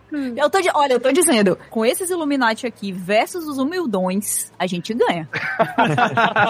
É que assim, eu gostei, aí agora em defesa do Brega, eu gostei disso porque tem mó cara de assim, eles pareciam heróis clássicos, assim, sabe? Tipo, de qualquer filme, tá? aquela coisa de, tipo, o momento em que o herói faz um discurso muito, sei lá, inspirador e vence no final e triunfa, não sei o quê, aquela coisa classicona. E aí chega, tipo, ele- e eles descobrem da pior forma que eles não estão, tipo, numa história de herói clássico, eles estão num filme de terror, tá Aham. ligado? Não, e aí é- vira um bagulho de, tipo, ela vira uma criatura que sai matando, ela vira o Jason, tá ligado? Ela sai matando um por um, porra, e pra mim, particularmente, foi o momento que eles se justificaram ali, porque eu achei, tipo, apesar de ter gostado do fanservice, eu achei meio barriga aquele momento, sabe? E, tipo, o Strange, tipo, ah, me liberta, e o Mordo, não, fica aqui, e as graças acontecendo, não, me liberta, e eu, caralho, anda a história, sabe? Só que aí na hora que as graças começam a acontecer, eu falei, caralho, é isso, sabe? Não, mas Porque então, é, é um Gabriel, jeito, eu achei um jeito Mas eles, mas o que, pelo que eu entendi é, eles subestimaram a, feiticeira escarlate Exato. o tempo inteiro. Então, É, mas o eu achei um jeito e- forte de mostrar eles o eram os quanto ela é fodões- poderosa. Então, é, É, isso. e eu eles acho eram que... os fodões no universo deles, sabe? Tipo, e, e- e aí eles falam, ah, vai vir a feiticeira escarlate? A gente. Não, então, a mas- banda mas- aqui tá em casa, tá em casa, sabe? Mas sabe o que eu acho? Eu- Imagina, o não faz nada, sabe? O que me incomodou não é, é, eles terem sido derrotados e mortos. Achei do caralho. Tem, um- excelente, morre. Só que assim, é é o que a Kat falou. Pra mim, eles foram mal construídos no seguinte sentido. Pô, chegou o cara ali do. Eles já eram todos cientes do multiverso, não sei o que, do livro e tal, do Dreamwalk. Pô, já vai lá, já captura a Wanda do lugar de vocês. Ou já manda alguém buscar ela lá. Não, ignoraram. Aí, igual a Kat falou, ele dá a dica pra o que, que a Wanda tinha que fazer. A Captain Carter acabou de ver dois parceiros dela serem dizimados e ela vira e dá um sorrisinho. I can do this all day. Ah, Nossa. cara. Ah, não dá, É velho. só Tipo, fanservice, Marcelo. então, Pô, mas cara. é isso, é só fanservice. Eu acho que faltou. É, mas tem que ter um cuidadinho com o roteiro. É, Existe- faltou. é, Eles eu atacam entendo- separados, tipo, cada um espera o outro morrer pra começar É, batalha a de turno, né? É, é, exato. mas mas assim, turno. eu acho que algumas coisas fariam sentido aqui. Eu acho que faria sentido eles se lascarem pela soberba, mas eu acho que existe uma diferença, sim, muito grande entre a soberba e a burrice sendo Isso. mostrada assim de maneira rápida. Acho que dava pra Exato. fazer um pouquinho Eu melhor. também acho. E me, dece- me decepcionou nesse sentido. Dito tudo isso, quando eles apareceram, foi muito foda. Eles terem Foi aparecido foi muito foda. Mas eu acho que isso é aquela parada que o cara tava falando de. Quem foi o, o quadrinista que falou que ninguém enche o pneu do Batmóvel? Morrison, Grant Morrison. Ah. Foi o Morrison, né? Eu acho que tem um pouco disso aí também, entendeu? Porque esse momento não é o momento foda do filme dos Illuminati. Esse é o filme do Doutor Estranho. Então os Illuminati, eles são um, um momento de, de roteiro pra mostrar como a Wanda é sinistríssima. Então ela chega lá, Carrie é estranha, inclusive, né? Toda cheia de sangue, É, aquela muito massa Sim, total, total. Não, não só pra mostrar como ela é sinistra. Eu entendi que pra mostrar como ela é sinistra, mas também pra abaixar o poder dela, porque senão ela ia matar o- todo mundo. né? Então Sim. ela lutar com essa galera toda deixou ela mais fraca e fez com que o Strange conseguisse fugir com a América Chaves, entendeu? Eu tô Não, lembrando dela, que né? essa daí, ela tinha os poderes da Wanda local, certo? Ela não era a feiticeira escarlate ali, É, certo? pelo que eu entendi, sim. Mas, Eu- eu entendi apesar disso tudo, a feiticeira escarlate conseguiu entrar na cabeça do professor Xavier É. através do multiverso. Nossa, isso aí né? foi doideira, Foda, mano. Nossa, muito foda. É, então, Pô, esse embate dela com o professor Xavier, quando vai, a câmera vai e entra no olho de cada um, e ele fala que, e vê que a consciência dela presa nos escombros de guerra, e você ouve a guerra e os alarmes no fundo, que é a parte da, da na infância dela que a gente conheceu e tal. Pô, achei muito maneiro essa parte, irado. Ele tentando libertar ela, nossa, achei muito foda. Né? Não, a cena que ela chega pela fumaça e ela vira o pescoço rapidão, assim, que é é, sinistríssimo. legal. É, Ah, mas Pô, ficou visualmente foda aquilo ali. Essa morte dele é dolorosa, porque ela ela parece. Não se importar com ele, né? Tipo assim, é doloroso porque o Xavier. Eu não, não perdoarei jamais. Matou um Xavier. Eu fiquei, quando, quando todo mundo morreu e ele chegou e falou é, enough, ele falou enough lá, eu, eu, fiquei, eu só ficava assim, por favor, não mata o Xavier, por favor, não mata o Xavier. É, eu achei, assim, doeu demais, doeu demais no coração ver, ver o velhinho caindo ali pra, pra na- né, mas assim, pro filme foi foda, porque você olha a ameaça, a mulher matou o Xavier, numa briga mental, ela ganhou do Xavier, cara, entendeu? Então ela é muito... Pô, mas é Não, covardia você bater no cadeirante velho. assim, cara. Covardia. Pra mim, ali que foi o momento de, tipo assim, ela não vai se redimir nesse filme, ponto. Porque até os Illuminati, eu pensei, não, eu perdoo, sabe? Eu passo um pano. Depois se ela resolveu o que ela fez, tudo bem, eu, não ligo pro raio negro, foda-se ele. Agora, o Xavier não deu. Aí eu falei, não, chega. Exato, não, não tem, mais- não tem mais volta, depois do Xavier não tem volta. Quando o bichinho cai assim com a cabecinha dele Nossa. mole, não. É, é terrível, né? Mas isso é bom, isso desperta emoções na gente. Sim. Sim, nossa, muito bom. né? Isso transforma ela em vilã de verdade, né? Você, caralho, brother, né? Ela é uma ameaça. Exato, é outra coisa do Sam Raimi sendo gênio, assim, é você voltando a ter medo de vilão, sabe? Porque você vê os Sim. filmes da Marvel, tem muitos, tipo Jaqueta Amarela, sabe? Uns caras meio Puta, Tem uns Foda-se, vilão, né, vilão merda, tem uns vilão né, merda que demais. você, ah, tá, esses caras vão ser derrotados facinho. E aí você chega na- nessa personagem que derrota uma equipe na maior facilidade, assim, corta uma no meio, explode a cabeça do outro, mata o Xavier e você fica, fudeu, mano, não tem como parar essa, essa força da natureza agora, sabe? Você entendeu que quem explodiu a cabeça do raio negro foi ele mesmo? Tentando Foi ele mesmo, gritar? Deu um- é. Foda, né? Marcelo, Achei faz que explodiu um pouco, da- inclusive, né? Eu esperava que explodisse mais. Aí é o Nossa, PG-13, né? Pelo É, nível de não, a, a galera falou, não, calma, Sam. Um pouquinho menos, menos pra... No começo do filme ele arranca o olho do bicho lá. É, E- sim, sai, irado, né, irado. ótico, né? E ele corta a Capitã Carter no meio. É, é. É, aí, eu ia falar, Marcelo, faz uma estátua da Capitã Carter cortada no meio, assim, de ser. Aquela que tem imã, que você pode destacar. É, nada com imã, assim. aí dá, aí dá. Ou faz um diorama, né? Coloca também o John Krasinski meio de confete, aí a cabecinha do outro ali. Só o macarrãozinho do Krasinski, assim, né? 快 快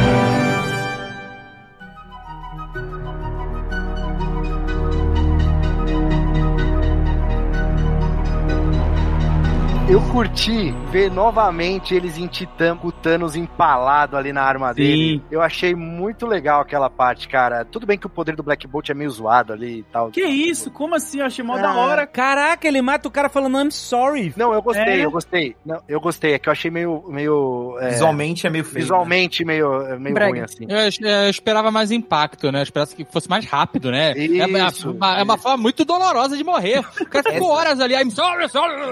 Essa é a hora que você vê que Dá um o... tiro na testa dele, meu irmão. Tem umas paradas que a arma de fogo resolve muito melhor, sério. E aí, o Doutor Estranho, tipo, ele me incomodou a primeira vez que eu vi, eu não sabia por quê. Aí eu vi a segunda vez, é porque ele não tá com cavanhaque, né? Essa versão dele é. Não, não dá, ele não fez dá. a barba completa. Então. Ele não tem aquele molde do Homem-Aranha, tá ligado? Que mostra lá no, no filme Uhum. do Homem-Aranha, que ele guarda um moldezinho de fazer cavanhaque. É Só uma parada que ainda fiquei na dúvida. Ele usou o Darkhold pra derrotar o Thanos. E só que eles viram assim, ó, tu usou aí um universo pra fazer isso. Não, ele não usou o Darkhold. Ele usou o Darkhold porque ele tá fazendo outro rolê. Sim. Mas ele usou aquele outro livro, o outro livro. Não, Livro de Vichante. Whitehold. Não, É, exato. Não, pelo que entendi, ele É, usou o Dark ele- Road pra fazer a possessão lá, e aí isso causou incursões, aí ele matou É, o universo, isso e aí ele caiu em desgraça, e aí falou, ó, deu ruim. Não, eu sei.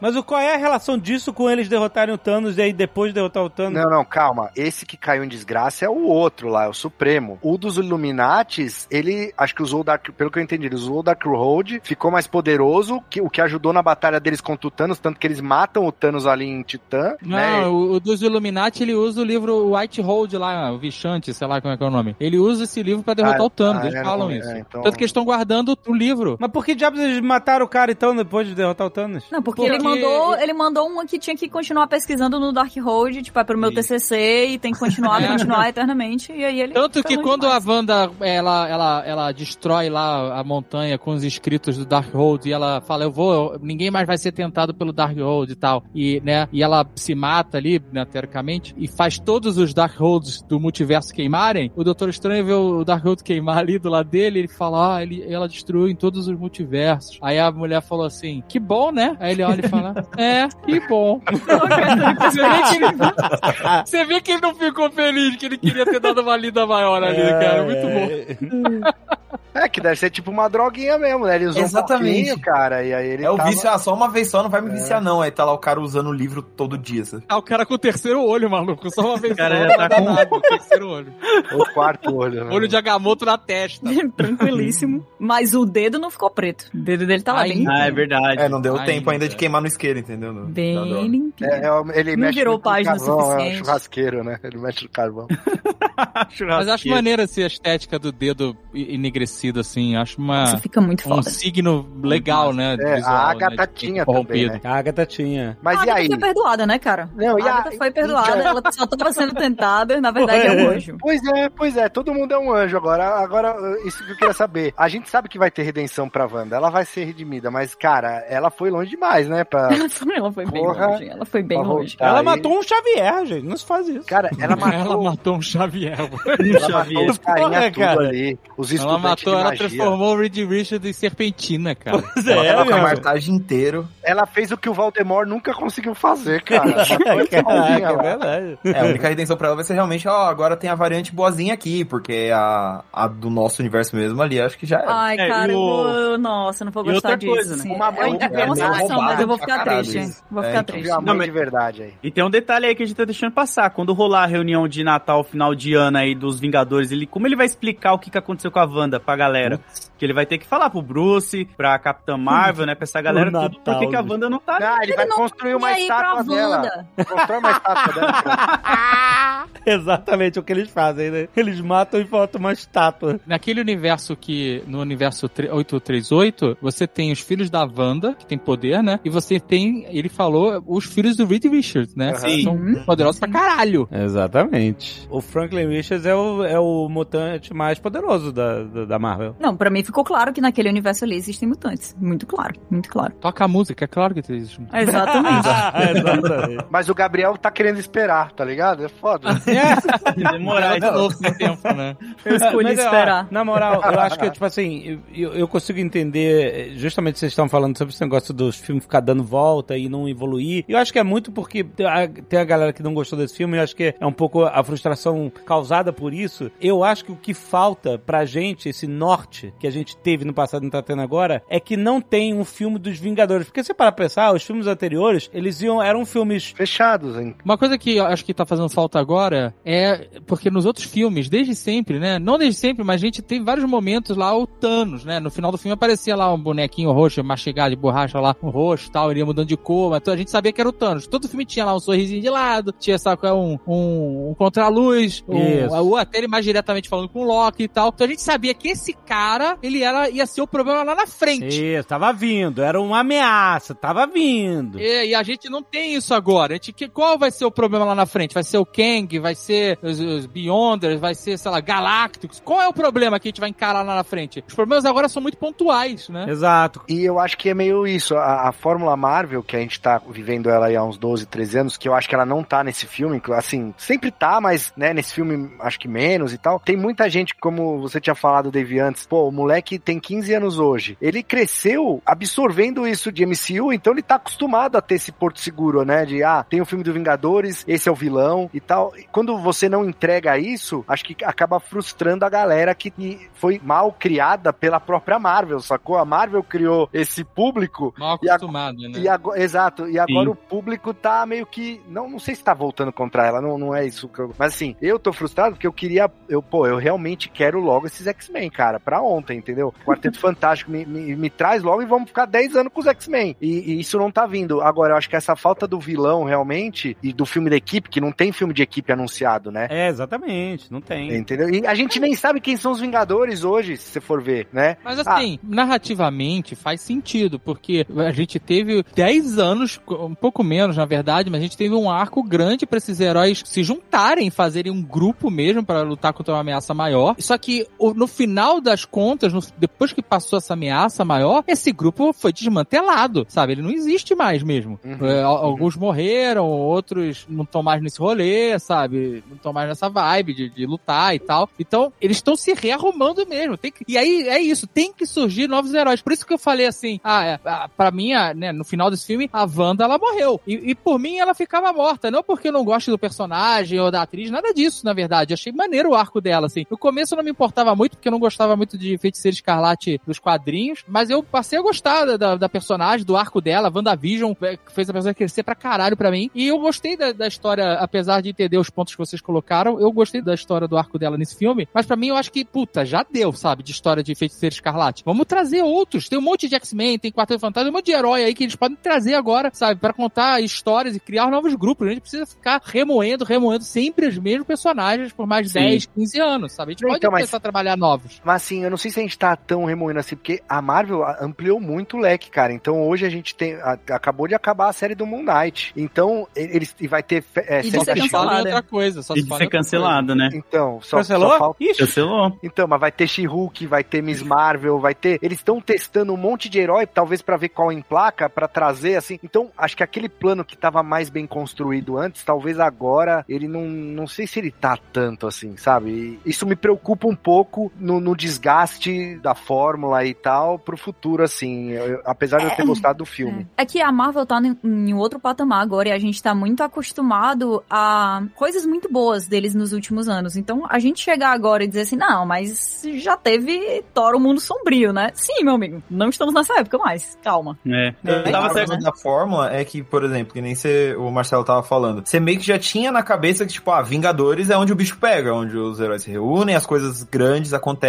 e a gente vai ver isso repercutido nos outros. Pelo menos era isso, né? O Guerra Infinita, o Ultimato foi bem isso. Só que aí chega o Homem-Aranha e ele é um evento sozinho, tipo, é um filme solo, mas é um puto evento, sabe? Uhum, Tem uhum, fanservice, sim. junta o universo, faz o caralho a quatro. E aí quando você chega no Doutor Estranho, você fica com essa expectativa descalibrada, né? Porque por um lado é um filme solo. Faz todo sentido isso tudo que a gente tava falando, que tipo, se você pensar que é um filme solo do Doutor Estranho, então não ter tanta piração de multiverso, não focar tanto em outros personagens, tipo assim, é um filme solo, Doutor Estranho, blá blá blá, sabe? Só que ao mesmo tempo, depois do Homem-Aranha, não tem como você não ter essa, essa expectativa de que o bagulho vai ser, não vai ser maior que a vida, porque o último filme solo literalmente foi. Então é, é- Isso, o e complicado agora- é isso. Não é só o evento, o evento de cultura pop, é a continuidade do universo que Mas- carrega consequências grandes de um filme pro outro, porque quem ensinou isso pra gente não foi o Homem-Aranha, foi o Kevin Feige na Ah, sim, Marvel, sim, foi o sim. MCU. Mas é o que eu tava falando pro Lucas esses dias. Imagina no dia que, que vai chegar esse dia. Vai ter que chegar. Que a gente vai ver um filme da Marvel e vai estar escrito fim. A galera vai bugar dentro do cinema. Ela não vai Tá- entender como assim Tá acabou. maluco, não vai acontecer nunca esse dia, Ah, Lourdes. Tá louco. É. Enquanto vai existe chegando, o vai conceito de dinheiro,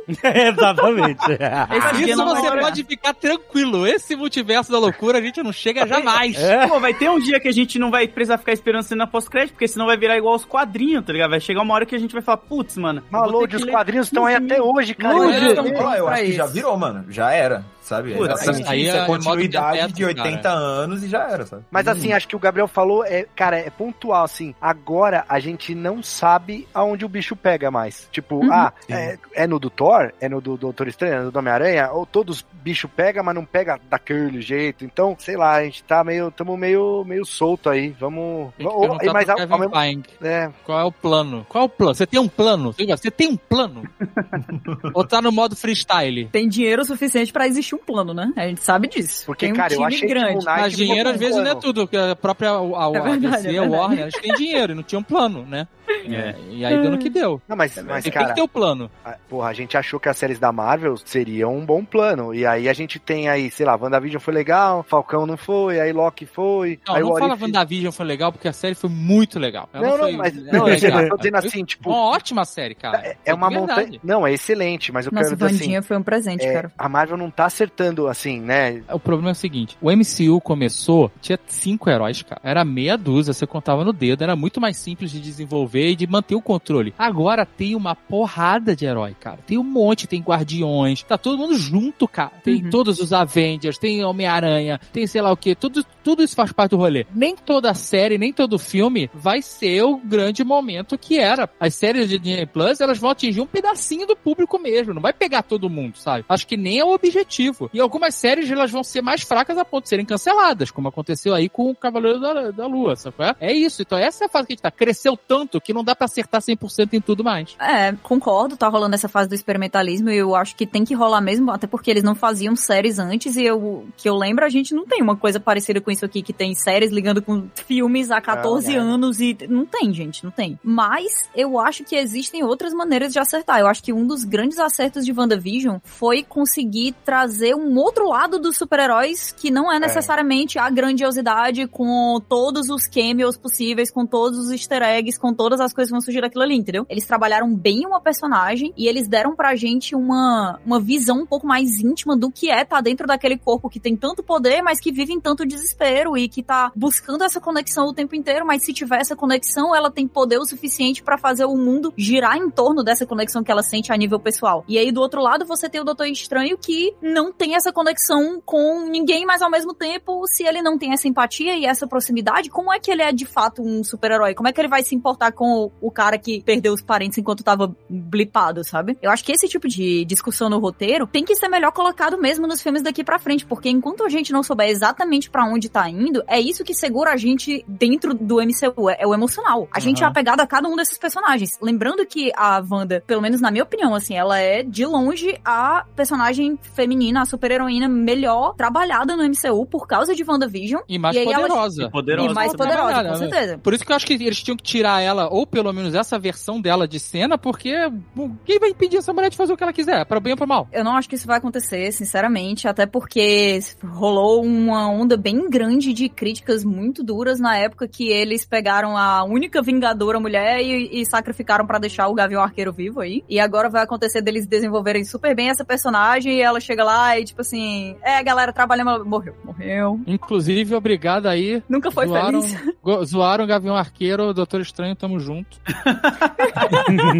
É, eu não acho que vai acontecer isso não, mas assim, é legal a gente ver esses outros lados, é legal eles saberem que a gente tá curioso também sobre esses outros lados. É sempre a melhor parte das séries da Marvel é a gente ter mais tempo com esses personagens pra entender como é que É. eles funcionam de perto. Mas a né? galera também tem que estar com a cabeça mais aberta, porque senão qualquer tentativa de fazer algo diferente é rejeitado automaticamente, é foda. Aí realmente só vai ser tem, repetir a fórmula até ela, ela não dá mais. É, qualquer série que trabalhe de uma forma diferente uma história, uma forma de contar ela, ou uma cena específica, sabe? Tu, ai, que merda, porque eu queria que fosse assim, nem sempre dá pra ser como a gente quer, sabe? Já aconteceu uma vez, Homem-Aranha já foi esse momento singular nos últimos 100 anos, sacou? É, não vai acontecer de novo tão cedo, de, de ter um, um- um momento tão incrível. Então as pessoas elas têm que estar abertas a, a novas possibilidades, sabe? Sem Ó, eu vou transformar os filmes cobrar. nas piores coisas do mundo. E eu não tô dizendo que as pessoas precisam de gostar de séries ruins, sabe? É só porque ah, ah, o cara pode ter experimentar e pode errar, beleza, faz parte. Mas a pessoa, eu acho que as pessoas têm que dar a chance da experiência acontecer, porque às vezes pode funcionar super bem, como pra mim funcionou no WandaVision. Ó, eu vou cobrar essa cabeça aberta aí quando vier namor com asinha no pé.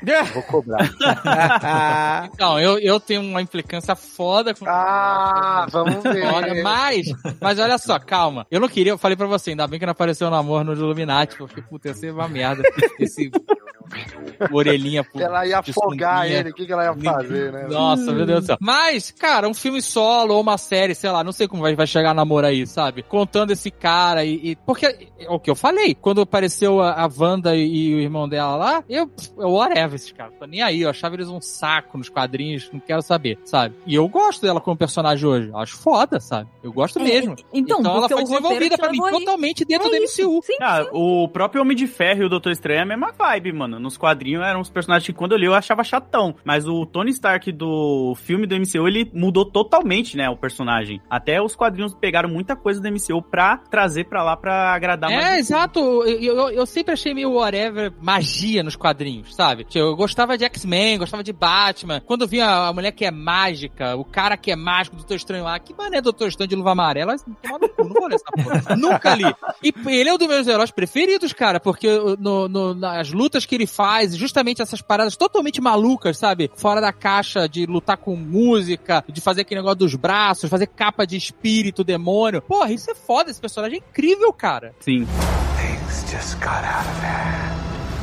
Quando eles estão fugindo ali, que os Illuminati já foram embora, tem aquela cena do túnel, ela mancando, que é do caralho. Nossa, é é muito muito, foda. foda. eles Foda, fugindo foda, dela, foda. cara. Eu não sei porque o Doutor Estranho não saiu voando, não abriu portal nem nada, né? Mas tudo bem. Não, a cena do túnel é foda. Filme de terror, é isso, é um monstro imparável que tá te seguindo. Você não consegue fazer nada pra, pra ele parar. É muito maneiro ela abrindo as It portas, pá, arrebentando as portas. A outra porta nem fecha, ela já arrebenta, que ela já sabe que é... Isso é muito maneiro, essa parada. Eles fecham a porta, aí ela vai e explode a porta. Na segunda porta, ela já, ela já aprendeu, então ela não deixa nem a porta fechar, sabe? Esses pequenos detalhes são muito maneiros, cara. Acho... Aquele momento que as gotas d'água vai caindo e você fica naquele suspense, tipo, pra onde que ela, por onde ela tá vindo, né? É, Porque é, começa cara. a paralisar tudo, assim, você fica prestando atenção em todo mundo, é muito foda. É muito e na legal, hora que ela cara. surge, tipo, tem a recompensa que é um puta, um puta impacto, assim, tipo, fudeu, agora al- alguém vai morrer, sabe assim? Um dos três vai pro saco, assim, é muito, é muito forte. E é tão com cara de horror slasher, assim, que eu fiquei esperando um dos três, tipo, tropeçar, sabe assim? Que é muito,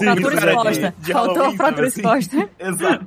Um deles tropeçar e falar, corram, vão sem mim, sabe? Tipo, e ela chegando, tipo, foi o que faltou, assim, porque de resto ele segue É certinho faltava um figurante ali, né, Gabriel? Faltava um figurante melhor Sim. ali pra morrer, né? É, aquele, o, o bombado do grupo, né, que é sempre um dos primeiros a morrer, assim, do, em filme de terror. É, mas ele- ele- ninguém podia morrer ali porque é, o estranho, claro, que não vai morrer de jeito nenhum. A América Chaves é uma personagem muito legal, que tem muito a acrescentar aí pro MCU. E a, a doutora Christine lá, ela é a fodona do multiverso, malandro. É. Essa mulher não pode morrer mesmo. Sim. Não, não, não. E é muito doido, né? Que a gente tava no Homem-Aranha e o doutor tinha um, nossa, nós sabemos muito pouco sobre o multiverso e isso é perigoso. Aí ele chega na realidade e ela, tipo, não, então a gente tem uma lista aqui, tem um bilhão, o seu é o 600 e tanto, o meu é 800 e tanto, e ela sai ensinando ele, sabe? É muito. É, e ela assim, não, eu trabalho contraste. na Baxter Foundation. Baxter É Foundation. É, aí você Nossa, já é pega, né? E é legal que logo antes desse momento de revelar que era ela ali, o, o Doutor Estranho com aquela soberba dele, ele fala, ele está preso lá e fala assim, olha, normalmente esse tipo de coisa não funciona com cientistas anônimos. Aí ela vira e aí ele conhece ela. É muito bom, é muito bom.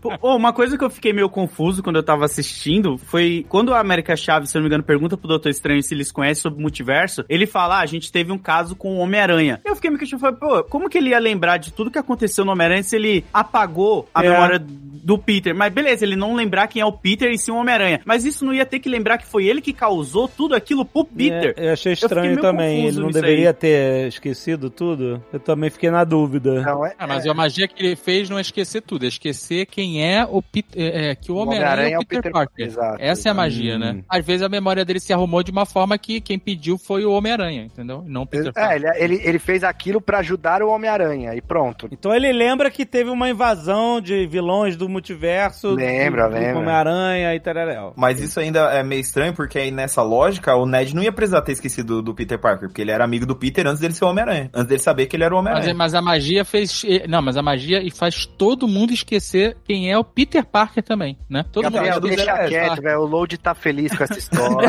deixa, deixa aí. Melhor não pensar, né? Não vamos mexer. Esse Homem-Aranha tá legal. Vocês curtiram o- a realidade solar punk ali dos Illuminati? Não existe solar punk, gente. Tá, Então é uma invenção. chama? Não existe Solarpan por quê? Quando você tem um futuro que junta natureza com tecnologia e tudo mais, é afrofuturismo, não é solar punk. Solar punk nem faz sentido, porque punk não é uma parada pra cima e positiva. Cyberpunk é porque é parada dark, sabe qual é? Ah, Distópica sim, e, sim, e sim, sim, cibernética, tecnológica. Por isso que é cyberpunk, por isso que é steampunk. Nenhum desses dois, por exemplo, são bonitões, sabe? Então teria que ser so cyber solar Ah, e não mas peraí, solar David. punk. Você não viu o planeta inteiro, você não sabe como que é, você viu ali. Eu não vou, eu não vou dar passar por esse termo solar punk, não. Me Você não viu, você viu Não, ali. não, não aceito, não aceito solar punk. Mas então, o mundo, o mundo sustentável, que eu acho muito foda, muito maneiro. Achei maneiro, visualmente incrível, né? Todos os- Visualmente ficou foda mesmo. Legal. Ah. os prédios verdes e tal. E você vê que é interessante, as pessoas, elas fazem um contraste, que elas todas se vestem de cinza e preto e... Aham, aham. Né, faz um contraste com esse mundo colorido e tal. O que eu achei intrigante, né? Não preciso explicar. Só é estranho pra gente, né? Porque É o suficiente, né? é o suficiente, com certeza, Só- né? Só precisa ser diferente. É que nem ter almôndega de pizza. Exatamente. O que eu achei maluco demais nesse universo é você ter um, um, um rolê de lembrar, de, de, de ter suas memórias íntimas expostas na rua pra todo, mundo. Se você visse a parada, só você, tá vendo? Se for só você, pois é. É uma parada, mas todo mundo em volta assim, caraca, vendo os traumas do passado das pessoas, meu Deus. Posição. Eu achei muito, eu achei um exposition fraco, sabe? Se é pra implicar com alguma coisa de roteiro, é, eu entendi, ah, a gente podia só lembrar, eles podiam contar e mostrar um flashback, mas assim, vamos mostrar isso no, no contexto do, do nosso mundo futurista é, aqui. Mas assim, faz sentido isso, sabe? É bizarro. É um pouco esquisito mesmo, né? Não faz sentido nenhum. Não faz Não, é sentido bizarro, é nenhum. bizarro. Não, e do nada, né? Na calçada ali, qualquer pessoa que tá andando pode subir ali. Ou... É, eu nem lembrava disso, na verdade, se eu não tivesse falado, é bem, bem fraco. Né? Aí eles deixam no meio da rua escondido no meio de um azulejo, tipo bosta de cachorro, entendeu? Se você pisou, você se lascou. É, exato. É, Aparece pra geral. Mas e se aquilo ali for a amostra grátis? Porque eles falam, tipo, ah, por um desconto, não sei o quê, e, não, É. e nenhum dos dois pagou nada ali. Então, às Isso, vezes, sei né? lá, ele mostra a sua memória mais feliz, que não tem erro, em teoria, né? Vai saber. Pra, São as quatro aulas grátis, né, Gabriel? É, exato. Não, mas eles mostraram a garota perdendo as mães. Ah, é verdade, né? Não, Não é é, feliz. feliz. Caralho. Mas antes era, pô. Antes ela tava num momentinho feliz com as mães. Se você quiser pensar que isso é uma parada maluca de multiverso, que é totalmente diferente do que a gente possa esperar, você para pensar, é, porque no, no mundo de hoje que a gente tem que assinar e dar ok pra tudo por questões de privacidade, qualquer app, qualquer site que você entra, você tem que dizer, tá, eu entendo que tem cookie, eu entendo que faz isso, eu entendo que. Sacou? Você tem um, um universo paralelo onde a sua privacidade é exposta, estilo Amsterdã, sabe qual é? Todo mundo tem janela sem cortina, é muito maluco. Então, realmente, pra gente não faz sentido nenhum. Pros caras deve ser normal, todo mundo deve conseguir ler a memória dos outros, sabe qual é? Eu tenho certeza que se alguém viesse de algum outro universo pro nosso, ia falar assim, caralho, brother, isso é muito louco, não faz sentido nenhum. Aliás, essa empresa deve ser uma startup do Xavier, né, velho? Porque. Verdade. Agora, o mais maluco pra mim desse universo é ter uma participação especial do Bruce Campbell. Sim. Maluco, Nossa, que maravilhoso. Cara, se tem um, se tem um, um verdadeiro, é... ai meu Deus, esqueci Um o nome. amigo. Um amigo. Um amigo. É- Essa é, o- essa é a parada. O, o Sam Raimi, ele é amigo do Bruce Campbell. É, é, sim, sim. Essa é a parada. Você Porra, é um é muito amigo, massa. amigo. E não é só o Bruce Campbell que tá ali, não, né? Porque tem um momento que volta o carro do Sam Raimi também. Aquele carro amarelo carro. que ele usou lá no, no Evil Dead, no Homem-Aranha do Tio Ben, tá flutuando naquele momento que ele tá andando Sim. com a mina pra ver o Doutor Estranho bizarro lá. Aparece ele flutuando assim no meio da estrada. É muito massa. cara. Ele bota esse carro em todos os filmes dele. Todos, todos. E esse carro era o carro dele, do Sam Raimi, na época que ele fez Evil Dead, entendeu? Tinham... Eu respeito isso. Ele- Pra Pô, é- caralho, é, maneiro. muito legal isso. Acho né? legal isso aí. E essa participação do, do Bruce Campbell ela é muito foda. Quando ela chegou, porque o, o Kevin Feige falou, né? Ah, os fãs de Evil Dead vão ficar felizes. Aí você fala, ah, beleza, vai ter o Bruce Campbell, beleza. Só que quando ele aparece, já tinha rolado outras referências a Evil Ah, Dead. tipo, muitas outras. a Sim. cena da, da possessão, tipo, um monte de rima visual assim com o Evil Dead, que você, tipo, ah, entendi o que você tá falando. E aí chega, aí tem o Bruce Campbell, beleza, show. Ele zoar o herói, que é o que ele fazia com o Homem-Aranha, né? Ele aloprava lá o lance da aranha humano, caralho. Aham. Só que aí, o, o, o Doutor Estranho faz o feitiço e a mão dele fica possuída e começa a bater nele, tipo, caralho, mano. Tipo, Exato. eu eu fiquei maravilhado no cinema, assim, tipo, parecia uma criança vendo o Batman pela primeira vez, assim, tipo, caralho, isso é muito louco. Ele Eu fiquei brigando com a mão. feliz mesmo, assim. Sim, o Porra. Bruce Campbell brigando com a própria mão, por favor. Não, e é muito louco tipo, não porque... acaba essa cena, sabe? Por favor, continua. Mas o, o maluco é a garota roubou lá, roubou não, pegou, não sabia que, ela- que não podia pegar, um bolinho de pizza lá, uma manga de pizza. E o cara ia jogar mostarda na cara dela, cara. Que porra é essa? Primeiro, que bota mostarda na pizza? Caralho! E depois que, que escalou muito rápido, sabe? Porra, mas, Dave, se o cara faz uma almôndega de pizza, a mostarda é o de menos, né, velho? Ah, exatamente. Você tá no Atravessando o sinal né, vermelho, pô. O respeito já foi, é. Os caras atravessando o sinal vermelho. Melhor que ketchup. E essa cena, quando retorna no último, né? Como uma piadinha final, Aí é final. loucura no- máxima. Aí, ali é, uni- é multiverso loucura.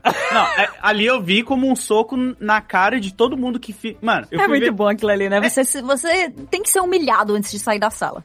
Sim, porque mal o filme tinha acabado, um cara que tava do meu lado, ele olhou e falou, você sabe o que acontecendo nas pós-créditos são? Eu falei, cara, eu vou assistir igual você, eu não sei, tipo, eu fui bem, não, babaca, eu fui bem, tipo, cara, vamos assistir que a gente vai saber, né? Eu não sei, cara, eu não pesquiso isso. E aí é um, só o cara, tipo, dando um soco na própria cara, falando, acabou, tipo, vai embora, cara, não tem mais nada aqui não. Foi maravilhoso. It's over!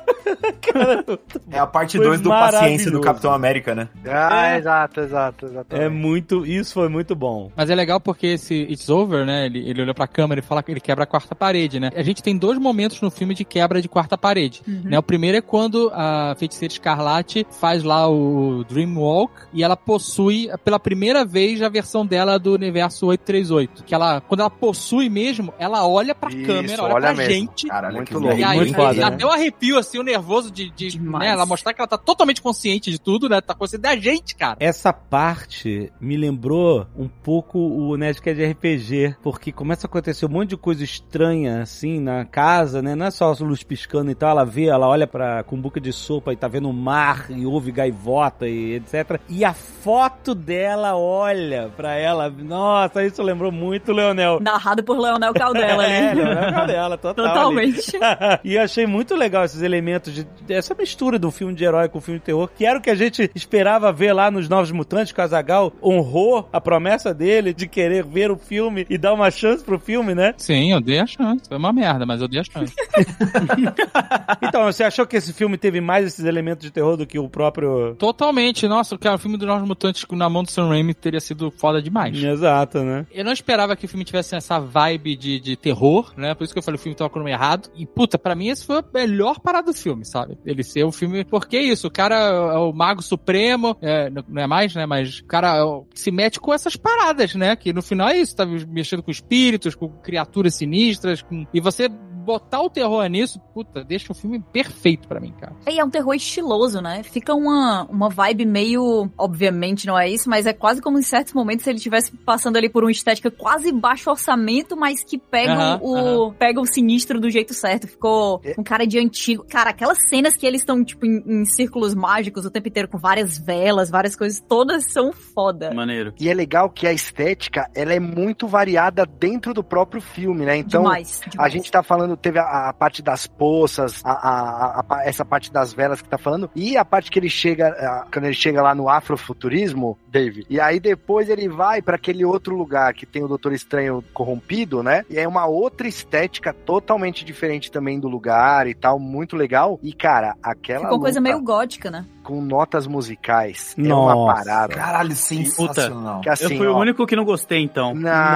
Não, é porque era Load, rock isso foi e música Ah. clássica, É, se tocasse rap, É, fosse uma batalha de. Reduzida, Mano Brown, o Load tava louco. Eu ia ficar- batalha de, de, de, de- Pô, se fosse uma batalha de freestyle, né? Mas não, o que me deixou triste é que eu olhei e falei, pô, os caras tinham tanta coisa ao redor, do nada, umas batalhas com nota musical. Isso que é legal, sair da caixinha!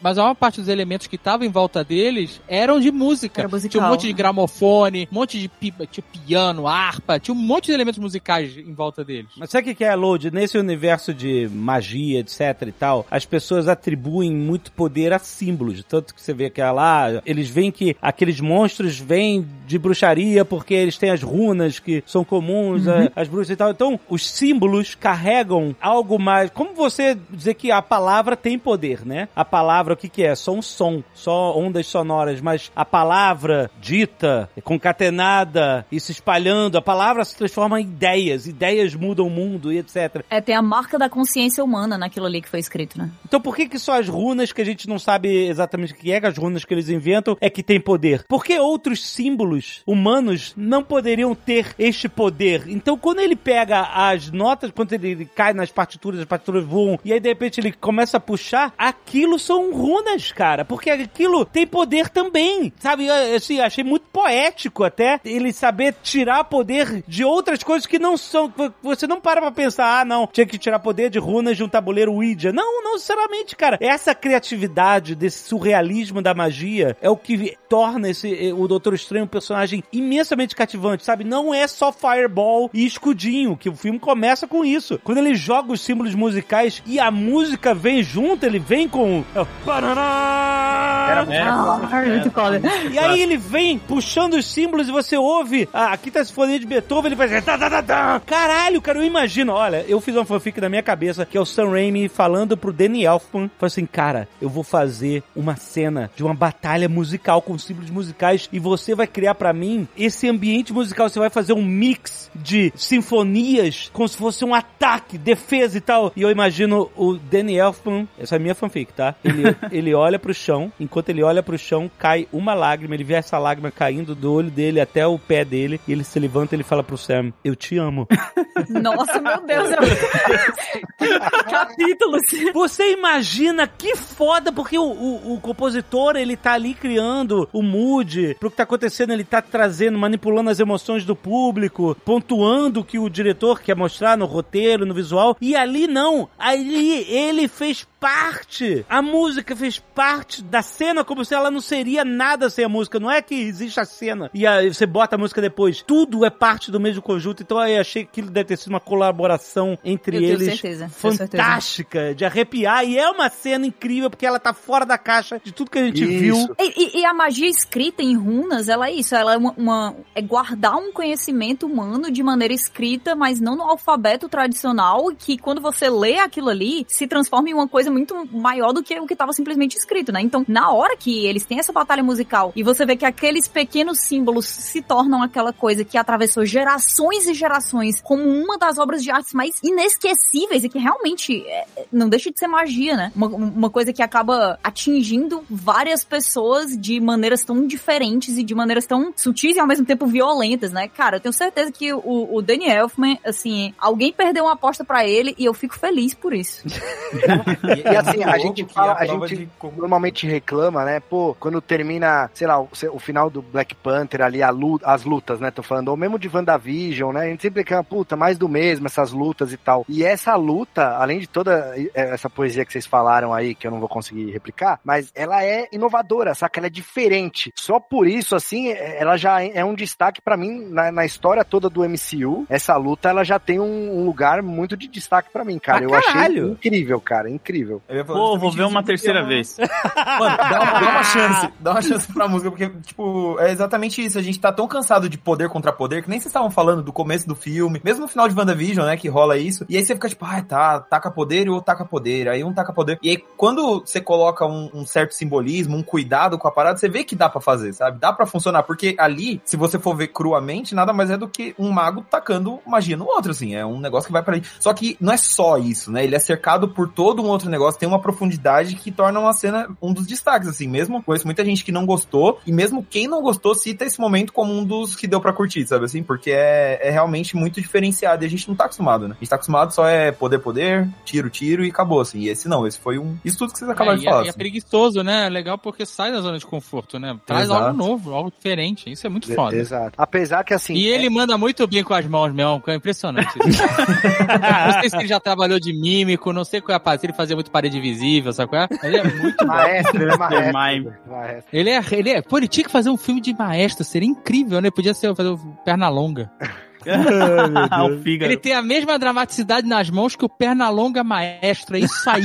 Não tem um elogio maior que esse, na moral. Não, e, e legal que, tipo, quando ele era o Defender Strange lá do começo, era diferente também. é, Inclusive a Sim, magia que ele sim. usa, tipo, ele se diferencia muito bem mesmo. É, Ele, se, ele mandou bem Ele fazer manda bem, cara. diferença entre os estranhos, né? Não, não, não ser igual, né? Ele mandou muito bem, inclusive, cara. Agora, essa é uma outra coisa que eu lamento, o fato desse Doutor Estranho do Mal também ter aparecido no trailer, saca? Porque é mais pro fim do filme, você já tá esperando, ah, ele não apareceu ainda, agora vai ser ele que vai aparecer, né? Então, também é um, é um momento, assim, de... Mas eu achei legal que eles contaram a história da irmã do Estranho, que morre afogada, que é uma parada dos quadrinhos, né? É, E- foi e foda, eles não hein? tinham abordado isso ainda de alguma maneira, eles trouxeram isso num momento que funcionou legal. Isso é uma, tipo assim, é mais uma- é suspensão de descrença porque de você acreditar que esse multiverso é feito de pessoas que são cópias. Até, até que ponto da sua vida a pessoa vai ter vivido todas as suas experiências iguais? É, exatamente. É. E até que ponto ela vai mudar as experiências? Porque, ah, me prova que você sou eu de outro universo. Aí ele vai e conta uma história do passado dele que o outro poderia. Ah, não, quando eu, eu vive, a minha irmã viveu bem a vida toda. Não, entendeu? poderia, poderia. Não, mas, é, poderia. mas é Mas justo desse- eles considerarem que isso pode ser um ponto absoluto, dado que a, a realidade em que ambos vivem, eles são pessoas obcecadas por controle dentro desse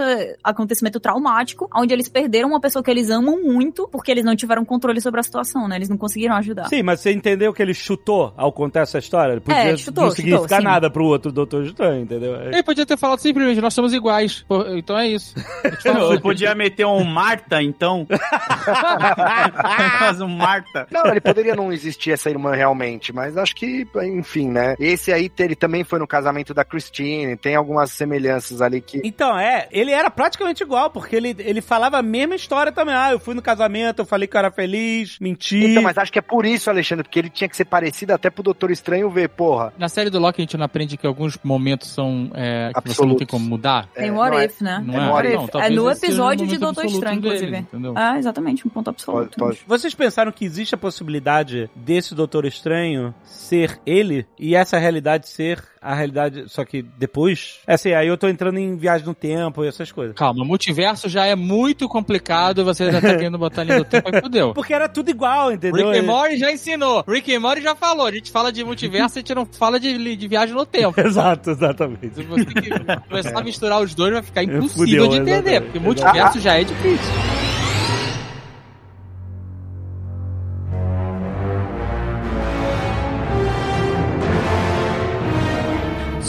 Zumbi estranho. Nossa. Inacreditável. Inacreditável de melhor foda, parada, cara. melhor parada. Eu vou falar uma parada pra você. Essa foi uma das melhores armas de Chekhov que eu já vi.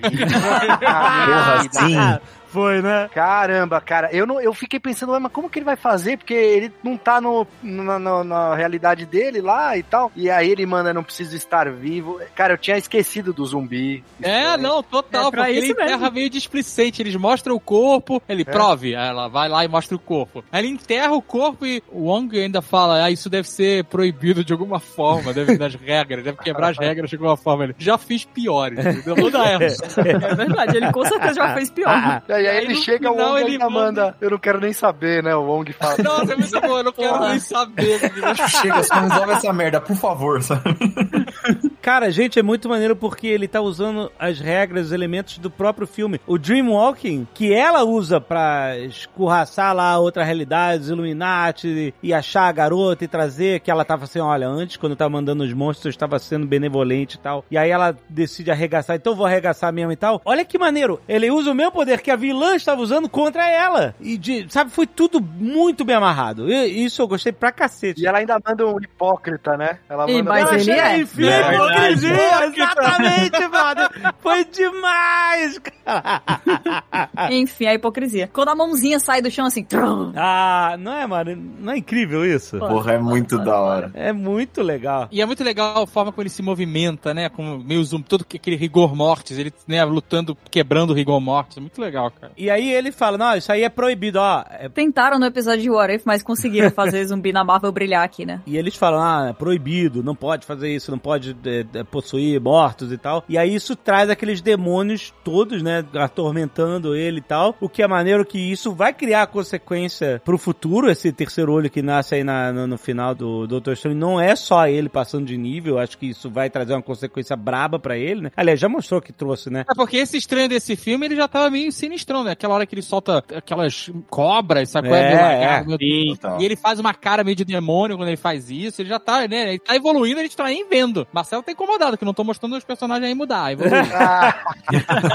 Mas, cara, quando ele captura os demônios e transforma numa capa de demônios. Nossa, essa Porra, parte tipo umas é foda. asas assim, caralho, é Nossa, muito é doideira, mano. Caraca, brother Spawn, quem é você?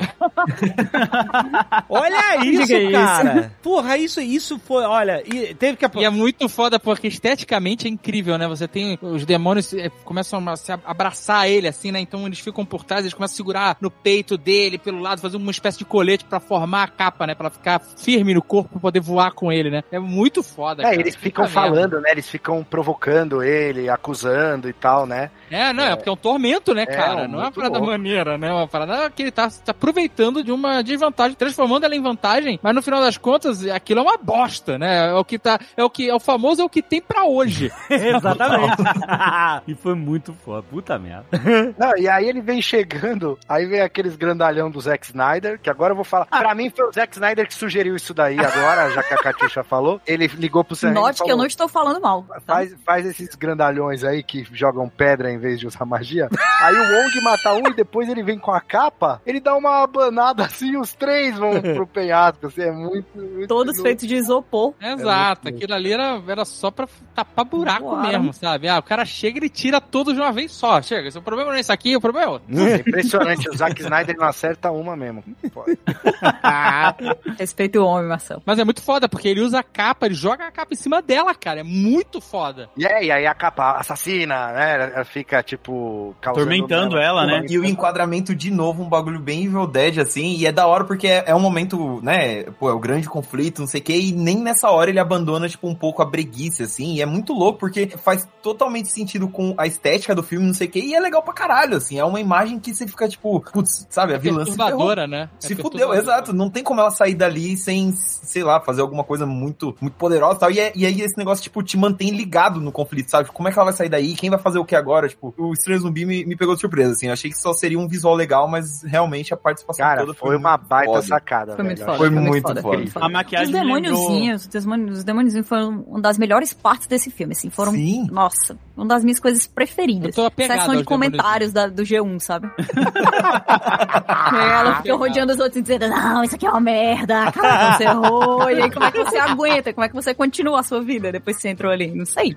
É, é a gente no Twitter ali, né? É, exatamente, exatamente. É criar conteúdo no Twitter. E aí, cara, depois ele dá o, o- o discurso coach ali pra América Chaves, mas e é legal que quem acaba derrotando a Wanda, obviamente foi o poder da Chaves, apesar que ela ficar tomando o soco da menina é zoado, né? Mas, mas ok. E aí é a própria Porque eu não Wanda. né? esperava, porque a garota soca ela também toda errada, né? É, o que faz então. sentido porque a garota nunca socou na vida. Mas o soco dela é muito esquisito. E outra, ela tem mais poderes, né? No quadrinho ela voa também. Aí eles nem, nem colocaram Ah, isso, mas a acho que- voar. E, e velocidade também. Tem Ah, mas área eles mudaram, eles mudaram muita coisa, né? É, o- o Starter Kits, né? de- É, exato. É. Está aqui. Mais uma vez, que nem no primeiro filme do Doutor Estranho, que você, ah, meu Deus, vai ter uma batalha épica e no final é só ele enchendo o saco do Mormano lá, assim, Mormano, eu vim baganhar Ah, um milhão de vezes. isso, isso. E isso é uma solução maneira que não precisa ter a batalha final dos Vingadores, sabe? Em todo o filme. Pois é. E nesse filme, ele seguiu mais ou menos por isso. Foi um, um confronto final, tipo assim, você quer tanto essa vida, você quer tanto esses filhos, então confronte isso, confronte a realidade. E os caras, eles morrem de medo dela, não reconhecem ela e te- e ela vê a merda que ela tá fazendo. É isso, tipo, É Que ela se tornou, né? exato, olha aí, olha a merda que você tá fazendo. Até porque é um conflito muito forte pra você resolver na porrada, né? Tipo, é muito. Seria muito. Não precisa, exato. Então eu não achei anticlimático. Não, eu achei Não. maneiríssimo. Foi muito Achei maneiro. Eu também gostei bastante. É, uma solução inteligente para um problema que, mais uma vez, era terapia. Você precisa de um super terapeuta aí pra esses heróis que a galera tá destruindo um multiverso em vez de fazer terapia. É, não, ou a gente aprendeu aqui que era só ter dado dois bebês reborn pra ela e dar... Exatamente. Quando chegar o psicólogo estranho, aí esse universo não vai ter mais filme, entendeu? Vai acabar. Vai ser Nossa, outro filme, porra. psicólogo estranho Psicólogo- vai ser um negócio complicado. É isso, acabou, acabou esse universo, não vai ter mais conflito, entendeu? Tudo vai Ah, ser bem resolvido e acabou. Vai comer pizza feliz, de almôndega. Ei, a pizza de almôndega é o- é o lado positivo da vida, não? Sim, pô, é a, é a felicidade final, entendeu? E eu não queria falar nada, mas passou batido ali atrás, a Kátia elogiou mostarda na pizza, gente. Eu vi, eu vi. É verdade, né? Não, Não eu elogiei não, mostarda, Load. ponto. Não, não. Mostarda é o condimento superior. Meu Deus. Não tem, nossa, não tem nem comparação. Agora, uma coisa que eu quero levantar aqui, ele tá contando a história triste dele, né? E aí ele fala, ah, não sei o que lá, até que eu perdi. E aí o Doutor Estranho fala, perdeu de quem? E ele não responde. Eu entendi na hora assistindo que ele, ah, até que eu perdi, sei lá, Christine. E aí ele se ligou que ele perdeu ela e aí foi. Vocês entenderam isso também ou tipo. Marcelo, tu é muito ar? equilibrado, viu? Tu é muito equilibrado. Na hora que ele falou isso aí, eu pensei, Galactus. Galactus? Caraca. Qualquer coisa, qualquer coisa. Eu tô esperando qualquer coisa. Eu tô esperando a, a maior coisa possível, sempre. Porque, sempre. meu, o Galactus, olha só, Kátia, o Galactus, porque eles falam da incursão, né? Quando tem incursão, os dois mundos colidem. Sim. Sim. E aí o bagulho É, se e é perde. falado várias vezes isso, não é por acaso. Várias vezes. E essa parada de incursão, acho que a galera, o Load e o Gabriel, que são mais de quadrinhos, tem, né, é, é do Secret Wars e tal. Sim. E se o Galactus, ele vem comer o mundo que já tá degradado pra não dar mais merda, assim, entendeu? Ah, ele não é o cara que come mais aquele Por- planeta habitado mesmo e tal. é, ele né? não come pra se alimentar, literalmente. Ele é, o- ele é um vampiro vegetariano, né? E- é, na- ele, é o, ele é o faxineiro da galáxia, sacou? Ele vem limpar o que já tá meio. o que tá prestes a dar merda, assim, entendeu? Pode ser um plot aí pra eles trazerem o Mas isso aí volta no que a gente falou lá no começo. Vai criar uma frustração, porque a Marvel não vai entregar nada disso. Não, mas não vai mais load, faz parte, faz parte. Eu acho É. que Não, mas 50% uma- uma dúvida- da emoção que a gente sente é na nossa cabeça, não tem problema. É. É, não, com cer- mais até. Tem muito filme que eu nem quero assistir. Pra mim, o trailer já é o suficiente. Uma dúvida que eu tenho é justamente, eu tô um pouco confuso com as regras do multiverso. Porque a gente tem regras do multiverso que foram estabelecidas no caso de Loki, que é, não existe multiverso, a gente vai podando todas as linhas, só tem a, a Secret Timeline. Ao mesmo tempo, nesse filme, tem pelo menos 838 timelines diferentes, né? É porque Porque ela é o que 616, aconteceu. 638. Então esse filme tá acontecendo depois daquele momento específico lá da série do Loki, é, onde se criaram todas as linhas eh, divergentes do multiverso. É isso? sim. E aí já tem essas regras de incursão, que são dois universos se encontrando, que antes não tinha na série do Loki, porque você não deixava nem que os universos existissem, os alternativos lá, os multiversos. Quanto Mas- mais ter incursão. Mas já aconteceu antes. É que eles podaram, entendeu? Então agora voltou. É verdade, tá bom, é. Tem- Eu É acho que porque no não, não, futuro... não dá... Acontecia antes, ficou ruim, aí parou de acontecer e agora voltou a acontecer de e novo. o teu erro foi supor competência da repartição pública. E, e vai lembrar que isso, como o Marcelo citou, tem nos quadrinhos, que é até um arco que o Miles ele é bem importante, que é quando a Marvel decidiu acabar com esse monte de terra e fez a versão Crise nas Infinitas Terras dela, né? Que os mundos eles estão colidindo e ele queria deixar só o 616, né? E aí eles trouxeram o Miles, que era de outro universo, pro 616. Eu acho que no cinema a gente vai acabar Ah, vai ser isso aí. vendo então, pra mim, repetição. É, é, os Pra mim foi isso, às assim. vezes, eu vou te falar um negócio. O cara cria um monte de. cria um multiverso. Aí tem um monte de herói de u- universos diferentes, porque você pode ter revista da Maria da Marmorada, Peter Parker, vai criando um monte de revista, né? Lança a revista. Aí fica uma confusão, ninguém mais para, as pessoas começam a parar de comprar, porque é muita revista, mas é uma loucura. Ninguém entende mais nada. Aí eles vão acabar com essa merda toda. Ah, mas tem o Miles Morales e tem não sei quem. Não, mas aí a gente traz eles de outro universo. Sim, transporta eles E mata tudo e ele salva eles. Eles vão perder família, amigos, tudo mais. Mas foda-se. Não, E o mais legal é que o, o Miles salva porque ele guardou um sanduíche. É uma parada assim, né, Gabs? Ele dá um É, sanduíche pro Ele tá cara. com um hambúrguer no bolso.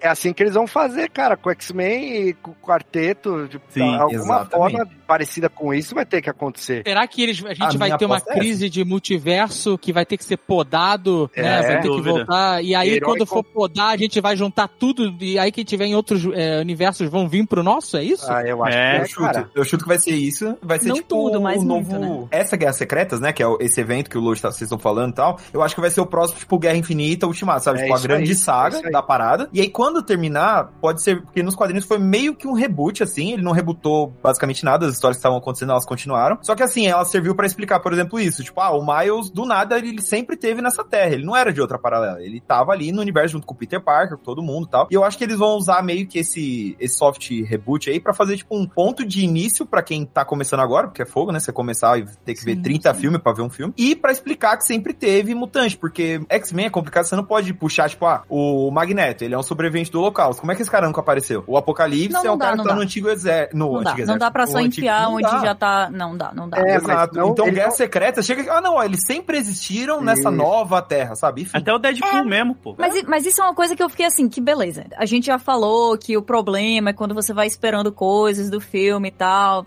Tá. Aí agora, parando de fingir que a gente é maduro, vamos, vamos conversar aqui, né? Tava todo mundo esperando que acontecesse alguma coisa tipo House of M. Se eles se apegaram tanto assim a, a essa Wanda, a essa versão da Wanda que tá passando por aquilo tudo, e tinha toda essa teoria, ah, porque ela vai mergir esses mundos, né? Ela vai mergir essas realidades, ela vai, vai tornar possível essa compra da Fox por parte da Disney. E não aconteceu isso aí. E eu sei que é uma coisa que a gente queria muito que acontecesse e tudo mais, mas eu acho que, tipo, deixando de lado essa parte da gente querer, eu acho que é uma coisa que justificaria muito eles terem feito o que eles fizeram com a personagem, sabe? Então, mas, Eu acho que Kátia, faria, faria sentido eles irem longe assim com a Wanda se eles fossem fazer essa homenagem homenagem a- a- aos quadrinhos e colocassem o, o riscassem o no e colocassem More Mutants.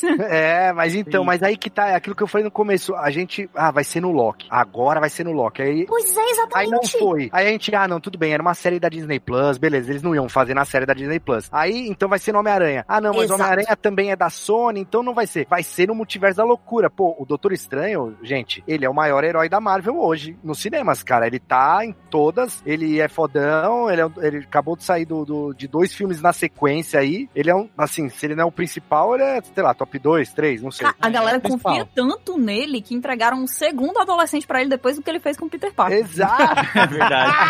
Ele é, ele é o novo Homem de Ferro. Ele é o E novo aí, cara, Ferro. não entregaram de novo, sacou? Acabou. Então, é isso, é isso. É como se a gente estivesse andando em círculos em relação a essa solução, É sabe? O Doutor Estranho, ele pode ter se desenvolvido um pouco, né? A, a Wanda também passou por muitas coisas agora, mas ela também já tinha passado por muitas coisas em WandaVision. E eu acho que eles, é quase, eu não sei explicar, gente, é quase como se a gente tivesse se acostumado a um ritmo do MCU, em que tava tudo planejado, e agora é, parece que a gente tá assistindo alguma coisa parecida com o episódio filler, porque não tem nenhuma coisa que realmente tá surgindo e que tá tendo um impacto a muito gente tá grande. patinando, né? Tá É que- patinando. É, concordo. Porque o próprio Kang, cara, e se eles só vão usar ele no Homem-Formiga 3, os caras tão de brincadeira, entendeu? Porra, Homem-Formiga, aí. Mas eu- a gente tá voltando, Marcelo, naquela parada que era o comecinho dos Vingadores lá com o Homem de Ferro. A gente- eu sinto que a gente tá nesse momento de tipo, mano, Ah, é o início de tudo. Mas não é, já a a Load. gente partiu, cara. Não, Não dá é. pra eles voltarem. Agora não a gente tem tem, como. que ter conhecimento prévio demais pra fazer funcionar. Não tem como você exigir esse conhecimento prévio de tantos filmes, de tantas séries, de tantas coisas, de tantas teorias e ao mesmo tempo você colocar como se estivesse tudo começando e ah, não, é porque ainda tá no iníciozinho, não precisa andar tanto. Não, Não, o é ritmo porque- mudou, a Marvel é o que é. Pensando como mercado, o MCU tem o quê? 13 anos? 12 anos? Desde o primeiro 14. filme do, do... 14 anos desde o primeiro Homem de Ferro. A galera... Tem gente hoje com 13 anos, 12 anos, 15 anos que vai consumir esses novos filmes que estão indo pro cinema que não vão voltar pra ver filme na época que eles tinham nascido. Não vão. É isso aí. Não a gente sabe que não vai. Então a gente tem que realmente ter esse reboot em algum momento e rápido, sabe?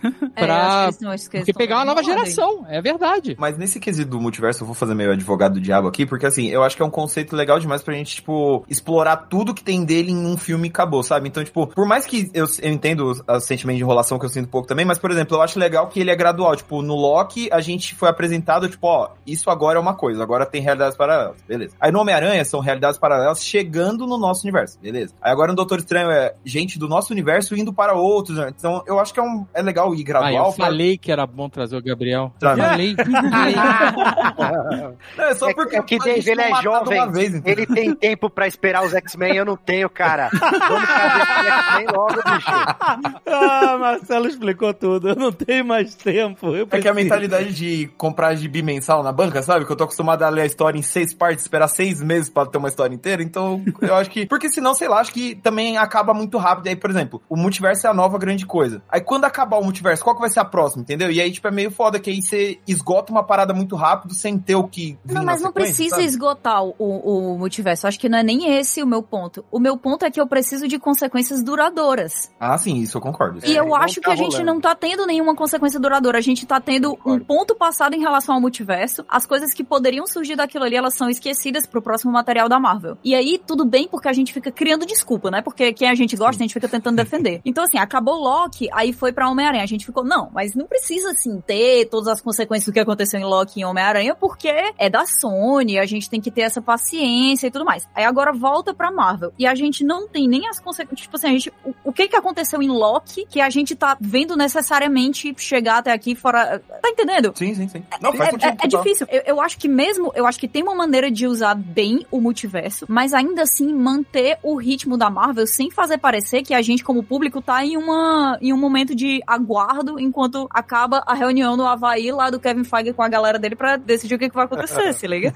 É, porque o próximo filme é o Thor. E, assim, não tem expectativa nenhuma que tenha alguma coisa nesse sentido no Thor. Acho que não vai ser. Aí o outro é Black Mas aí você compensa, 2. Marcelo. Você, você compensa com outras coisas. Porque o que a gente espera de Thor, Amor e Trovão não é que haja realmente uma evolução desse lado do multiverso. A gente espera desenvolvimento de personagem, a gente espera uma, um peso emocional é, muito grande do que vai acontecer com a Jane, a gente espera a evolução do, do Thor dentro daquela. Porque o Thor é, é difícil até. né? E a gente espera mais do que qualquer outra coisa, Taika Waititi, né? Uhum. Mas aqui, Sim, a verdade. gente esperava sim Sam Raimi, a gente teve muito Sam Raimi, mas a gente não teve as consequências tão sólidas assim dessa coisa do multiverso. O que que vai. pô, Assim, acaba o filme e você continua com a mesma sensação de, ah, ok, demos outra volta. Então a gente vai E- começar de novo no É próximo. isso, é, É, isso. eu acho é que isso. que foi o que muita gente que. Não, mas em teoria, no final desse filme, a gente tem um Doctor Strange mais poderoso, mais forte, né? Do que nunca. E a gente não tem mais Wanda, né? No final desse Não, filme. imagina que morreu. Ah, não morreu mas- jamais, Ah, ali. ela vai É, né? Não, tô falando no final desse filme, entendeu? Ah, não tá, no, no- entendi, entendi. tem versões dela no multiverso, entendeu? É. Mas quando a,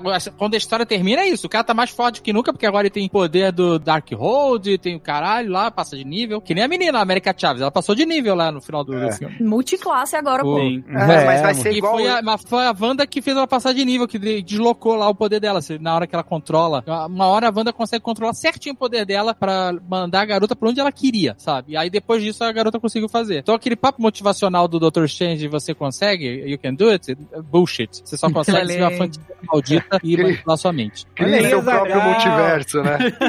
A Wanda manipulou e aí mexeu alguma coisa. Não, eu gostei dessa. É uma boa, um bom argumento. Foi, né? Ela, ela tava lá, ela fez lá o Não foi só no coaching. Não A garota ativou o poder, aí fez aquele túnel de estrela, aí a Wanda foi lá e fez aquele, sabe, aquele salsifufu ali no, na cabeça dela. É verdade. E aí as estrelas fecharam, ficou uma estrela só e um portal, virou um portal de um, de um universo pro outro. Mas assim, focando nesse lado do Brega, vocês não sentiram falta de um conhecimento por parte da Wanda que enquanto ela era uma mãe procurando seus filhos no multiverso, a América era uma filha procurando as suas mães no multiverso? Que a, a Wanda em nenhum momento sabe disso. Não, e ela não tava nem aí. Ela tava totalmente focada no egoísmo dela. Ela ia matar a versão dela mãe pra ser mãe, então, É. pff, whatever, você você- você- cada um com seu problema. É tipo o Rick, Wanda. o Mori, quando ele mata outro Mori de outro universo e não, mas tá eu, nem aí não, atrás. pô, mas eu acho que tinha como, sei lá, eu acho que, assim, eu acho que tinha como trabalhar isso, porque esse filme ele Não, tem, quem ele tinha tem... que se ligar disso era a América Chaves, porque ela sabia que ela não tinha mães, que as mães É dela tinham sido. E ela sabia que ela viu o drama da Wanda em relação aos filhos.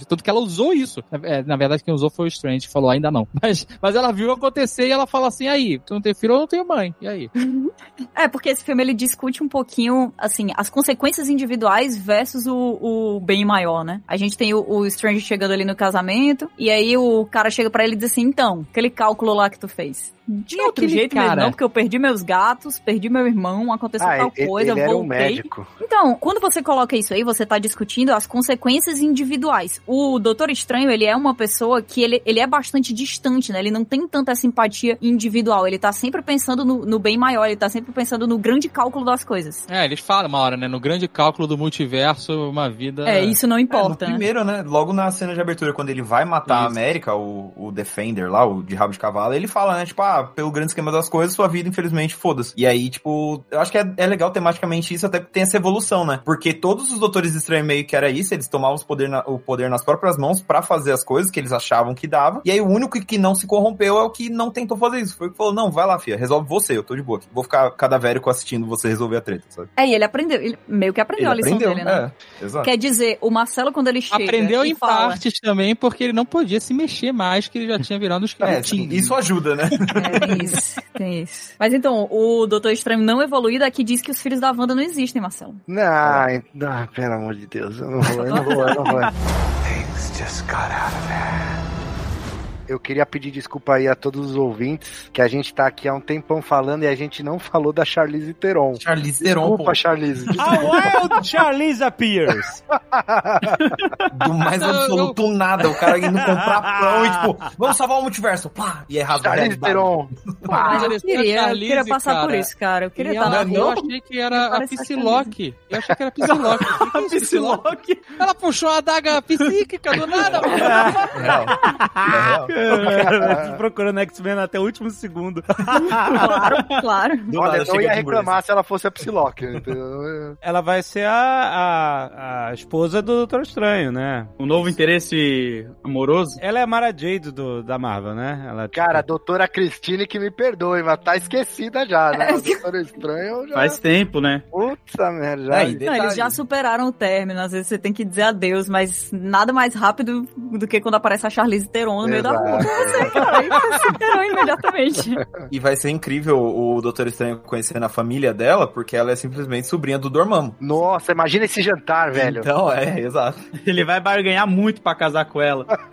Como é que é o nome da dimensão do Dormammu mesmo? Era Dark Dimension, né? Dark Dimensão sombria, isso. A dimensão sombria, ela é a, a maga suprema da, da, da dimensão sombria. É o que eu sei dela, né? É, eu acho que ela já foi Maga Suprema da nossa terra aqui É, também, né? atualmente ela é, se eu não me engano. Ah, é, quadrinhos, atualmente, é, atualmente ela é a. Porque, tipo, rolou o arco da morte do Doutor Estranho, porque, né? Quadrinho todo mundo morre toda quinta-feira. e aí, atualmente, quem ocupa o, o lugar é ela, assim. Ela é a Maga Suprema. Porque tem todo esse trajeto, que ela ficava, tipo, ela veio pra Terra junto com o Strange, e aí ela, eles ficaram junto um tempo. Como aqui na Terra ela não tinha poderes, ele treinou ela, o Caramba 4, eles viveram um romance, aquela coisa. Aí depois ela voltou pra Dimensão Sombria, porque ela achava que o Strange tava afim de outra mina tal, não sei o quê. E lá ela virou, meio que governou por um tempo, e aí quando ele, agora, nos quadrinhos atualmente, ela que assumiu o, o rolê do Mago Supremo. Então apresentar essa personagem agora, eu acho que é um lance de, tipo, ó, além de outro... Porque é- ela substitui as duas personagens, né, tipo, na vida do Strange. Tipo, a aliada maga, que é a Wanda, que morreu, e a... O a- interesse a romântico. né? namorada é que ele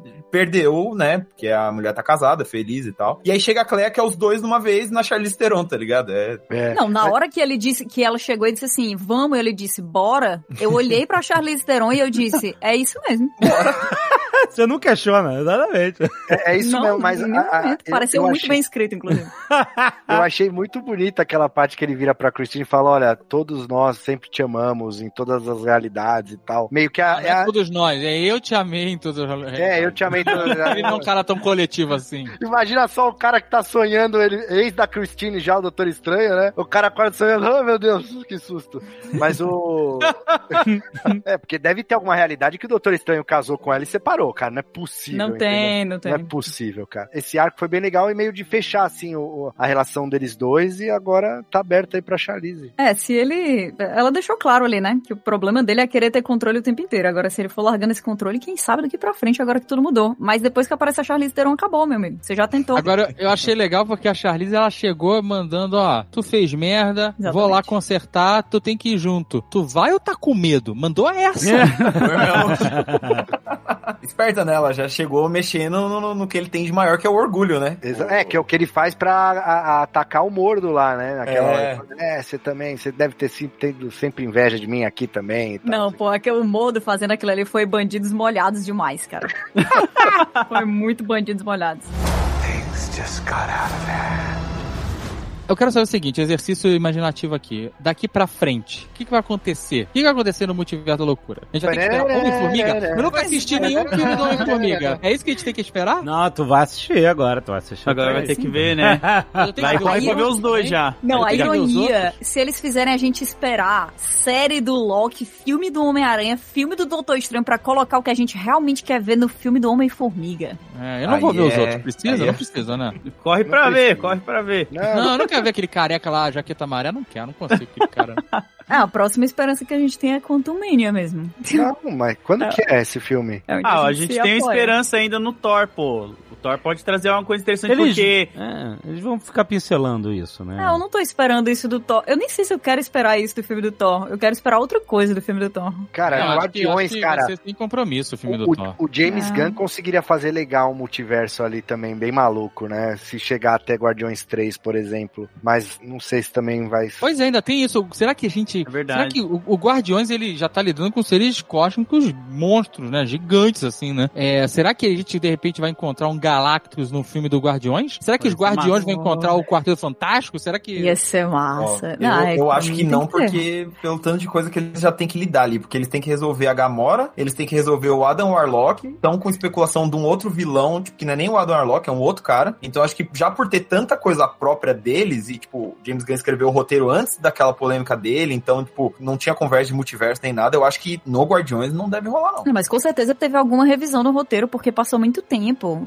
Várias coisas mudaram, né? Cada É, pequena variável é dessa, verdade. o Kevinho deve chegar e dizer assim, ó, reescreve aí. Tem uma. A Kat falou da House of M, né? Dos quadrinhos. A, a Wanda, ela se relaciona com o Dr. Doom depois dessa série aí. Ela Tem o Doutor Doom, Sim, se o vier Dr. Quarteto Fantástico, tem o Doutor Doom. Tem Dr. Dr. Doom, Doom. cara. Ó, e, e ele é Melhor que vilão o- da Marvel, hein? Dr. Doom. E ele é o grande vilão do Guerras Secretas. Tipo, Exato. Porque Ah, ele ele- ele aproveita vai a incursão das duas terras principais pra, tipo, tomar o poder, tipo, divino dos Beyonders e fazer uma realidade ao modo dele, tipo, a imagem dele. Então, tipo assim, trazendo o quarteto, com incursão, pra mim tá tudo caminhando pra uma, uma Guerras Secretas e o rebootzinho aí. Isso é bem legal. Pra cacete, hein? Porque Cara, eu Esse do Dr. quarteto. Doom, cara. trazer Doutor Doom, Nossa, desenvolver Doutor Doom a ponto dele ser um vilão seria que a gente tenha medo. Isso é muito foda. Doutor Destino ou Dr. Doom? Tu vive me corrigindo aí.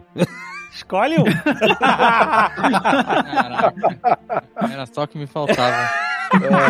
Eu vou escolher melhorar e eu vou retirar essa pressão do filme dos Guardiões da Galáxia. Realmente, eles, eles não precisam fazer nada além de, de fazer o filme. E ainda, e lembrando que ainda tem coisa de Eternos, né? Que ficou aberto também. Não, não lembra isso, não, não. Aqui! Pô, mas ficou Esses coisa não vão lá. sobrar no multiverso, cara. É ha ha ha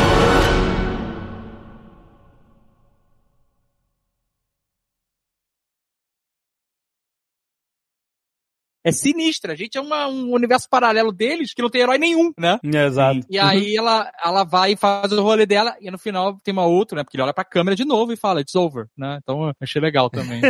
Só- É, só- herói, herói nenhum, não. Agora a gente tem os humildade aí, né? Não, lascados. E é que o nosso Capitão América, o Homem-Aranha, tá tudo no carreta furacão lá, né? Aqui a gente tá diferente também. Este Nerdcast foi editado por Radiofobia, podcast e multimídia.